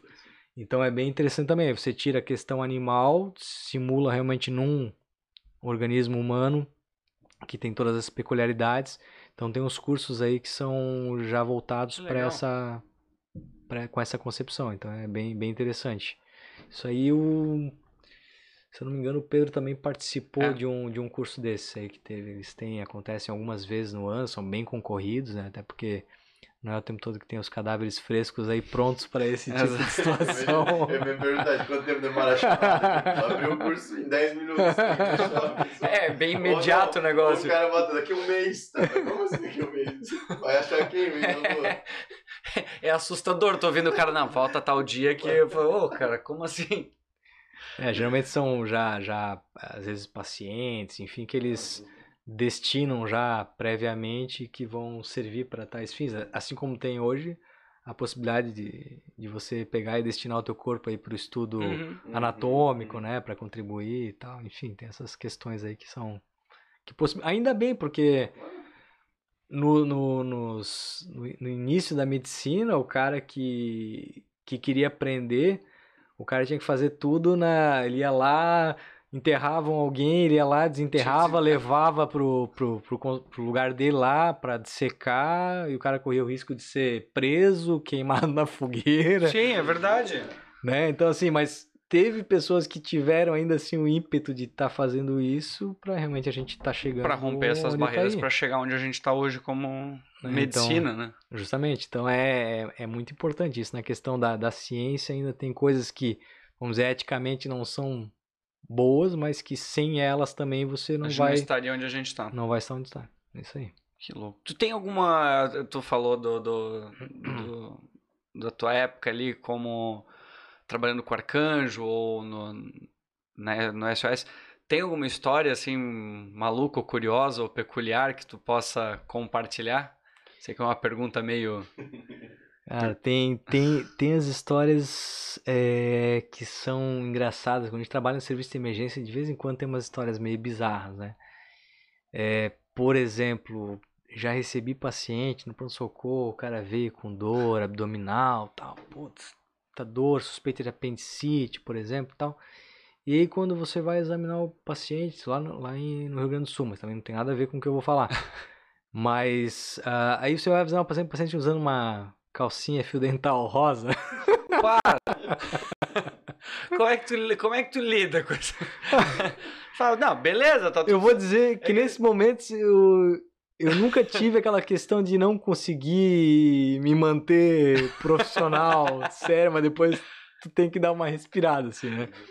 Mas tem umas situações, assim, que são realmente é, fora do, do Cara, habitual, né? É, ser humano em si, né? Eu tenho, tenho um amigo meu que é veterinário, ele sempre conta, ele inclusive vai vir aqui um dia, mas ele tem uma história, ele tem várias, assim, mas de, de chegar a gente lá, pelo amor de Deus, salva minha filha, doutor, no, no hospital veterinário dele. ele, tá, mas calma aí, isso aqui é um. E com a filha, assim, dele, não, mas isso aqui é hospital veterinário, não, precisa salvar minha filha. É, pegaram um, sapo e fizeram uma cumba e botaram o nome não dela acredito. dentro e não sei o que. Ele, tá, mas como assim? Ela, não, tá aqui, pegou o sapo assim, falou, doutor, tira, porque fizeram uma cumba. Cara, você quer botaram, o sapo pra tirar teve o... que ele, ele teve com todo cuidado, tipo, pegar, descolar, porque, cara, teve gente que pegaram e colaram com o Super Bonder o, a boca, a boca do, do, sapo. do, sapo. e tal, ele com todo cuidado, foi lá, tirou. Aí falou, olha, daí não dava pra ver. Ele falou, não tem nome nenhum. Não, salvou minha filha, valeu e tal. Falou, Nessa beleza. questão de, de também de atendimento, assim, de coisas que são... É, a gente no SAMU também tem lugares que você trabalha só na ambulância. Tem lugares, como é aqui em Blumenau, que a gente tinha uma escala de revezamento, você ficava na central de regulação, ou seja, ali onde você atende os chamados e faz uma triagem, vê aquilo que é orientação, vê aquilo que você tem que despachar uma viatura, enfim. E também de ter gente que ligar assim mais de uma vez porque o seu animal de estimação tava passando é, mal. É, meu, Olha, meu cachorro, ele comeu veneno. O que que eu faço? Pô, a gente tem que. E é complicado, porque assim. É, é verdade. Às vezes você tem a, a tendência a querer ser sar, sarcástico, mas tu tá sendo gravado também, uh -huh, né? Então isso claro. tudo é bem complicado. Então você tem que também, às vezes, Manter a calma, orientar, respirar, falar, ah, senhora, você tem que levar no veterinário, isso aqui é o serviço de atendimento, né? É para as pessoas, enfim, é complicado. Nossa, não, eu acho que você daria só um episódio ouvindo situações como. Mas é algo assim que eu acredito que tu ter vivenciado essa experiência deve ser um divisor de águas assim para o profissional que é. Eu, eu imagino porque deve ser impactante e decisões rápidas, decisões que tu tem que manter a calma, tem que se manter frio, calculista, deve ser uma experiência e tanto, assim, ah, assim. O... o serviço de emergência, eu desde a época da faculdade, assim, eu sempre acompanhei, até também pela questão de querer acompanhar cirurgias e procedimentos, mas eu sempre fiz vários estágios, né, que passavam por pronto socorro ou que você ia lá para fazer acompanhar cirurgias e depois, eh, logo que eu me formei, eu me formei na metade do ano, em 2006, é, eh, as provas de residência eram só no final do ano, então eu acabei trabalhando. Então, das primeiras propostas de emprego realmente foi trabalhar no pronto-socorro.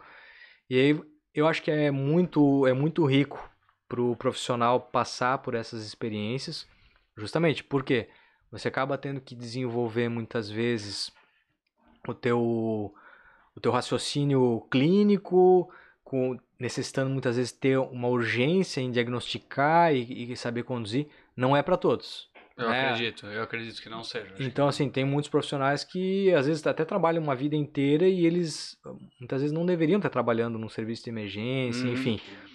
Mas acho que de uma maneira geral agrega muito e isso para os acadêmicos de, de medicina, muitas vezes eles vêm perguntar, pá, doutor, acha válido trabalhar no pronto-socorro, né? Então eu sempre passo para eles que é muito legal sempre que eles puderem estar num estágio acompanhando e depois se eles puderem trabalhar num local em que eles trabalhem com algum outro colega mais experiente junto, né, ou estejam assim, vamos dizer, com alguma retaguarda, que é muito legal. E aí ah, eu sempre gostei muito também da parte de atendimento pré-hospitalar, e isso até antes da, do curso de medicina, na, na época, no segundo grau, eu fiz a ETEV aqui em Blumenau, a Escola Técnica do Vale Itajaí Uhum. ali, e, e lá a gente teve um, um curso de atendimento pré-hospitalar. de- era- Eles treinavam lá o pessoal ainda do, do bombeiro, eles vinham lá, davam curso de atendimento pré-hospitalar e tal, e, e você acompanhava, podia ir na- nos, nos quartéis, acompanhar os atendimentos, era muito legal. E quando eu entrei na faculdade, tinha um curso também de para bombeiros voluntários, para você ser um bombeiro voluntário, e aí eles abriam para empresas, né? Ah, tinha muitas pessoas que faziam parte da brigada de incêndio da Uhum. Karsten, da Teca, é, e também para pessoas que estavam em cursos da área da saúde. Então, eu tinha colegas da fisioterapia, até da farmácia, tinha um outro amigo meu é, da medicina também. Então, tive essa vivência também. Foram dois anos de curso, depois você tinha que tirar os, os serviços voluntários ali, como bombeiro e tal. E isso também depois foi agregar quando me formei para também estar trabalhando nas ambulâncias. Sem Então, dúvida. putz, é, é muito legal, assim, é é uma adrenalina também, que você tá, sai naquela ambulância e tu sai, vai Tu passando... não sabe o que, te- o que tu vai encontrar. Às vezes não sabe o que tu vai encontrar e, e depois chegando no, vamos dizer, no auge, que foi trabalhar no Arcanjo, né? Então, assim, pô, um atendimento pré-hospitalar, aéreo, né? é- Qual que é o critério do arcanjo específico? Tem que tem algum, ó, tem que Tem. ser, tem que atingir esses requisitos para acionar ele? Eu realmente não sei. Eu, sei- eu, Ah, eu ah, imagino tu que sejam traumas acionamento? graves. Sim, no é, no acionamento. acionamento. Sim. Então, assim, geralmente traumas graves, né? Assim que você vai precisar do suporte o mais rápido possível, né? Então, assim, traumas ali em- nas, nas grandes rodovias, ou às vezes que são locais mais remotos e que você vai precisar de um atendimento é, com médicos, enfermeiros presentes, ou seja, você já vai ter que às vezes reanimar o paciente. Tempo é o fator primordial, assim. Tempo é é. o fator primordial. Então, esse é um dos, dos critérios para você acionar o, o arcanjo. Outro é que muitas vezes você tem, por exemplo, uma unidade básica que foi fazer um atendimento e se deparou com uma, com uma situação mais grave. E aí você tem, às vezes, a unidade terrestre avançada, que é aquela que tem o médico, que tem o, o enfermeiro, que também, mais uma vez, ou ela está longe, ou ela está num outro atendimento, Uhum. e aí você tem também a possibilidade do arcanjo. O arcanjo também ele é muito acionado para fazer transportes. Então, às vezes também, o paciente já teve um atendimento hospitalar, o médico já foi lá, já foi atendeu, já tomou as medidas necessárias, mas naquela localidade o hospital não tem o nível de complexidade que aquele paciente precisa. Então, eles acionam o arcanjo muitas vezes para já estar direcionando aquele paciente para um outro hospital onde ele vai ter o melhor atendimento. Então, é, é uma loucura, assim, e o, e o pessoal da, da equipe do Arcanjo, a gente trabalha numa parceria, né? Trabalhava numa parceria com os militares e os caras também têm um treinamento fantástico, né? São os caras muito... é, eles têm horas e horas de voo, aí tem também, mais uma vez, é toda uma equipe por trás, né? Tem o, o outro militar que tá ali, que ele ajuda toda a equipe, se o cara precisar ali, ah, tem que pular na água, tem um, um militar, um bombeiro militar que vai lá, ele se joga ali para ajudar no resgate, para depois a equipe ir lá e atender. Então, assim, é um trabalho é, fantástico, assim. Eu saí do serviço porque por causa da família, né? Porque primeiro que eu eu fazia meus plantões é, a cada 15 dias nos domingos, então eram os, os dias da, da família, então Uhum. muitas e muitas vezes estava, putz, aquele baita dia e eu tava lá claro, trabalhando, fazendo o que eu gosto e tal, mas deixava mi- minha família No em casa. domingo, que é um dia que tende a ter, sei lá, pessoas voltando de viagem, outra... É. E outra é que assim, né? Por mais é, que sejam tomadas todas as medidas, pô, é uma atividade de alto risco ali. Ah, sem dúvida. Então, assim, é... não sou só eu, tinha toda a minha família por trás. Então, se eu faltasse por qualquer problema, ou se eu ficasse, sei lá, um. Primeiro que num acidente de helicóptero é muito difícil que você sobreviva, né? Uhum. Vamos dizer assim, pra. Claro. Mesmo que você fique afastado por um tempo, então geralmente ia ser um um desfecho meio trágico. Uhum. E mesmo que eu tivesse um problema que eu ficasse um tempo afastado, pô, eu sou o, vamos dizer, ah, o provedor da família e tal, mas de fato sim. Então minha Sim. família ia ficar totalmente desassistida, meus filhos. Então isso me fez pensar que, apesar de eu gostar muito e, gostar de fazer o trabalho, mas que É, talvez seja uma área um- ou um- uma posição em que ela tende a ser temporária, porque ela te, te forma, te ensina muita coisa, tu cumpre um dever ali, um aprendizado que talvez leve para que vai levar pro resto da tua vida, e daí tu fala, ó, agora eu vivenciei essa experiência, tá na hora de eu deixar outra pessoa também passar por ali, Sim. e daí, claro, é a parte da vida, né, das prioridades, que daí, claro, entra a família, entra tudo, né. Assim como também numa época eu queria muito participar do, por exemplo, Médicos Sem Fronteiras. Pô, eu acho Que legal. legal. Pô, claro, Médicos Sem Fronteiras tem trabalho em vários locais do mundo, no próprio Brasil e tal, mas a minha ideia era ir para aquelas situações caóticas, assim, né? Ah, na África, Uhum. lugar assim que as populações realmente muito necessitadas. Mas também é uma situação que, putz, não dá, porque é, é muito arriscado, né? O cara pode ir, pode não voltar, enfim, também não. Aí acaba, a gente acaba Claro. tomando outros rumos, né? E, e para garantir a nossa, nossos filhos, tá? Claro. Uma coisa muito. Olha, eu, assim, eu teria tanta coisa pra perguntar. Eu digo, a gente tá aprendendo isso e tá fazendo episódio. Todo episódio que a gente faz, a gente vê que, cara, daria pra fazer mais dois, mais três. Eu, eu só de pensar na, na- nas tuas vivências de é, fazer a primeira cirurgia convencional, de fazer a primeira cirurgia robótica, de atender o primeiro chamado numa, numa ambulância, fazer o primeiro voo e o primeiro chamado no Arcanjo, devem ter sido assim experiências É. que eu acho que cada uma daria um Marca o episódio momento, né? para Marca o momento. são dúvida. momentos que talvez é, marcam e te moldam muito, né? Eu acredito, né? Mas sério, doutor Felipe, eu eu, eu te agradeço mesmo, tá? Porque acho que tudo que a gente aprendeu hoje aqui, todo episódio eu fico feliz, assim, Tem eu faço questão coisa. de agradecer, eu não, não- é difícil botar em palavras assim, o quanto que é legal a gente poder conversar e trocar ideia de uma forma diferente como a que a gente fez aqui. É Eu- bem como tu falou, né? A conversa ela vai, vai fluindo, né? Então ela vai. tu tem ideia de indo, quanto vai- tempo a gente tá conversando? Não tem. Vamos dar uma olhada aqui já. Olha a hora. Caramba, 7h25. Toda vez que a gente fala com alguém, parece que o tempo tu não percebe. Voa, e é né? isso que é a mágica do que a gente tá curtindo fazer, porque se a conversa é boa, tu não percebe. Sim, ela vai passando, vai, vai, vai. É, tem que ser, cara. E, e muito legal, assim, essa a iniciativa aí de, de agregar conhecimento, né? Então, assim, partiu até com um objetivo pessoal de vocês, mas, cara, para muita gente vai vai trazer outras perspectivas, né? Vai, vai trazer as, as curiosidades, coisas que a gente realmente não está habituado. A gente sai do nosso mundo para para ver diferente, né? Para poder enxergar o Poder ver o mundo um pouco aí. mais do que que é. E a gente tá muito alienado com mídias e tudo. E ele fala, meu, tem Sim. tanta coisa boa pra se aprender, pra se conhecer. Olha só, quem sabe, eu aposto que tem muita gente que não faz ideia que a gente tem. Saiu talvez um pouco na mídia, mas ninguém faz ideia do que é a cirurgia robótica Tem- tem ou a urologia em si, não faz a mínima ideia. Sim, tem muita gente. que- Então, uma coisa que a gente estava comentando antes ali, só me adiantando um pouco mais, a... sobre a questão da proc- quando procurar um proctologista. Então, eu recebo muito paciente, às vezes, porque assim, Boa. o ânus, a gente usa ele para fazer o exame de toque de, da próstata. Sim. Porque a próstata, ela tá ali, a gente consegue palpar a maior É parte o da... acesso pra. Isso, pra- é o acesso pra gente palpar e fazer o exame de toque da próstata. Então eu recebo, e aí por conta disso, eu recebo muitos pacientes às vezes que têm problemas de hemorroidas, que acham que não que, é. né? Então assim, claro, eu vou lá, avalio, e muitas vezes o paciente, pô, tá com dor, tal, a gente já vai lá, já vai tratando e tal, né? E aí encaminha pro proctologista, que é o, o médico que cuida da parte, vamos dizer, da região anal, da parte do Uhum. reto e tal.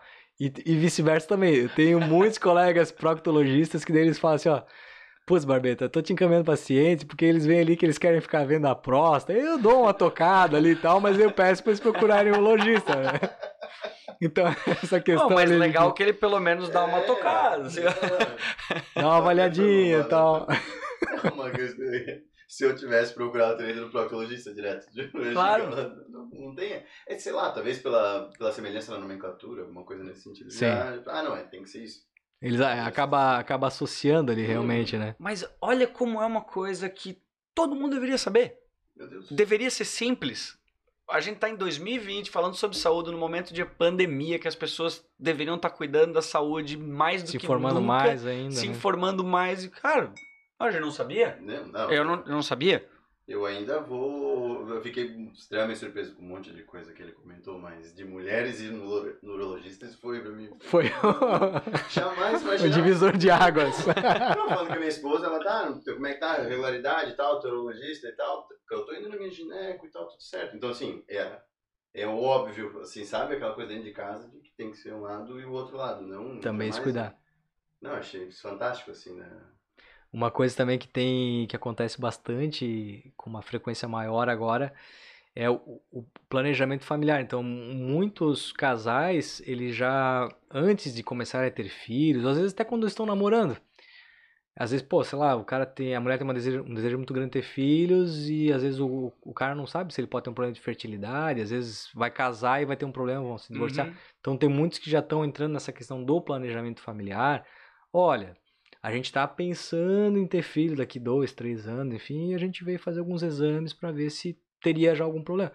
Porque muitas vezes também, né, os pacientes ainda procuram, sabe, tá um ano, um ano e meio tentando, e aí Que legal isso. é eu não- identificado alguma situação que, por sua vez, também às vezes pode levar mais de um ano para você tratar. Sim. E tem gente que opta por, ah, eu prefiro não saber isso. Cara, É. vai.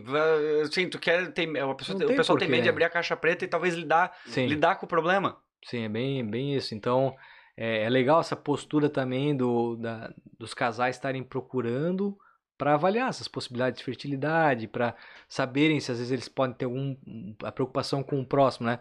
Se eles às vezes podem ter alguma doença, vamos dizer, venérea, e Uhum. que não tem nenhum sintoma, mas poxa, eu não quero passar nada para minha para minha companheira, né, ou pro meu companheiro, enfim. E, e eles têm essa preocupação. Isso também é uma é bem legal quando a gente recebe no consultório os pacientes com essa preocupação com os seus parceiros, com a, a possibilidade de ter filhos, ou não, isso é bem Legal tu, tu comentar dessa forma, porque mostra o como tu se preocupa com a prevenção, que tu é contigo, que é aquilo que tu falou, quando chega um paciente lá que tu tem que vestir ó, o chapéu do, do médico tradicional. É, o né? tradicional faz. Mas eu imagino quando chega uma pessoa lá que tem essa visão, poxa, que legal. Às vezes, quando eu conversei com a Beto, com a doutora Maria Alice, é legal quando a pessoa tá lá e fala, não, eu quero, eu quero buscar alguma forma diferente, eu É quero fazer o mesma- preventivo. É a mesma coisa assim, a, flui super bem e, cara, querendo ou não, o, o tratamento ele é diferente. O cara tá disposto a fazer, o cara tá disposto a mudar, aí tu tens um profissional que tá que, que vai na mesma direção. Então assim, é, tem tudo para dar certo, né? Então, quando você tem só um lado querendo, né, ou só um lado insistindo, enfim, não, vai dar, tu vai ter uma resposta parcial ou não vai ter nenhuma resposta. Então, sempre tem essa os dois lados assim, quando eles convergem, o resultado é superior, não tem nem dúvida. Que demais. Eu fico muito feliz. É isso? É isso, pô, tô Quer dizer, é isso não, tem muita tem coisa, muita mas eu, tô- acho que tô Assim, eu acho que por hoje eu também não quero tomar muito teu Não, tempo, não, mais do não, que tu já, já cedeu pra nós. Eu já vai ficar aqui o convite pra voltar aqui pra gente falar de mais coisas, porque eu já anotei e tem algumas na minha mente aqui que dá bastante assunto e bastante curiosidade. Mas, meu, de novo, quero te agradecer Ah, imensamente por- ter, ter vindo aqui, tá? Foi muito legal, realmente sim, é, eu vim muito sem saber como que ia ser, como é que ia fluir, mas também tranquilo e tal, e, e foi bem legal mesmo. E a gente vê realmente que falta às vezes tempo para totalmente à disposição para para vir mais vezes se for necessário, para tratar de outros assuntos quaisquer que sejam, pra gente poder trocar ideias. Hein? Valeu, muito obrigado, doutor Felipe Barbeta.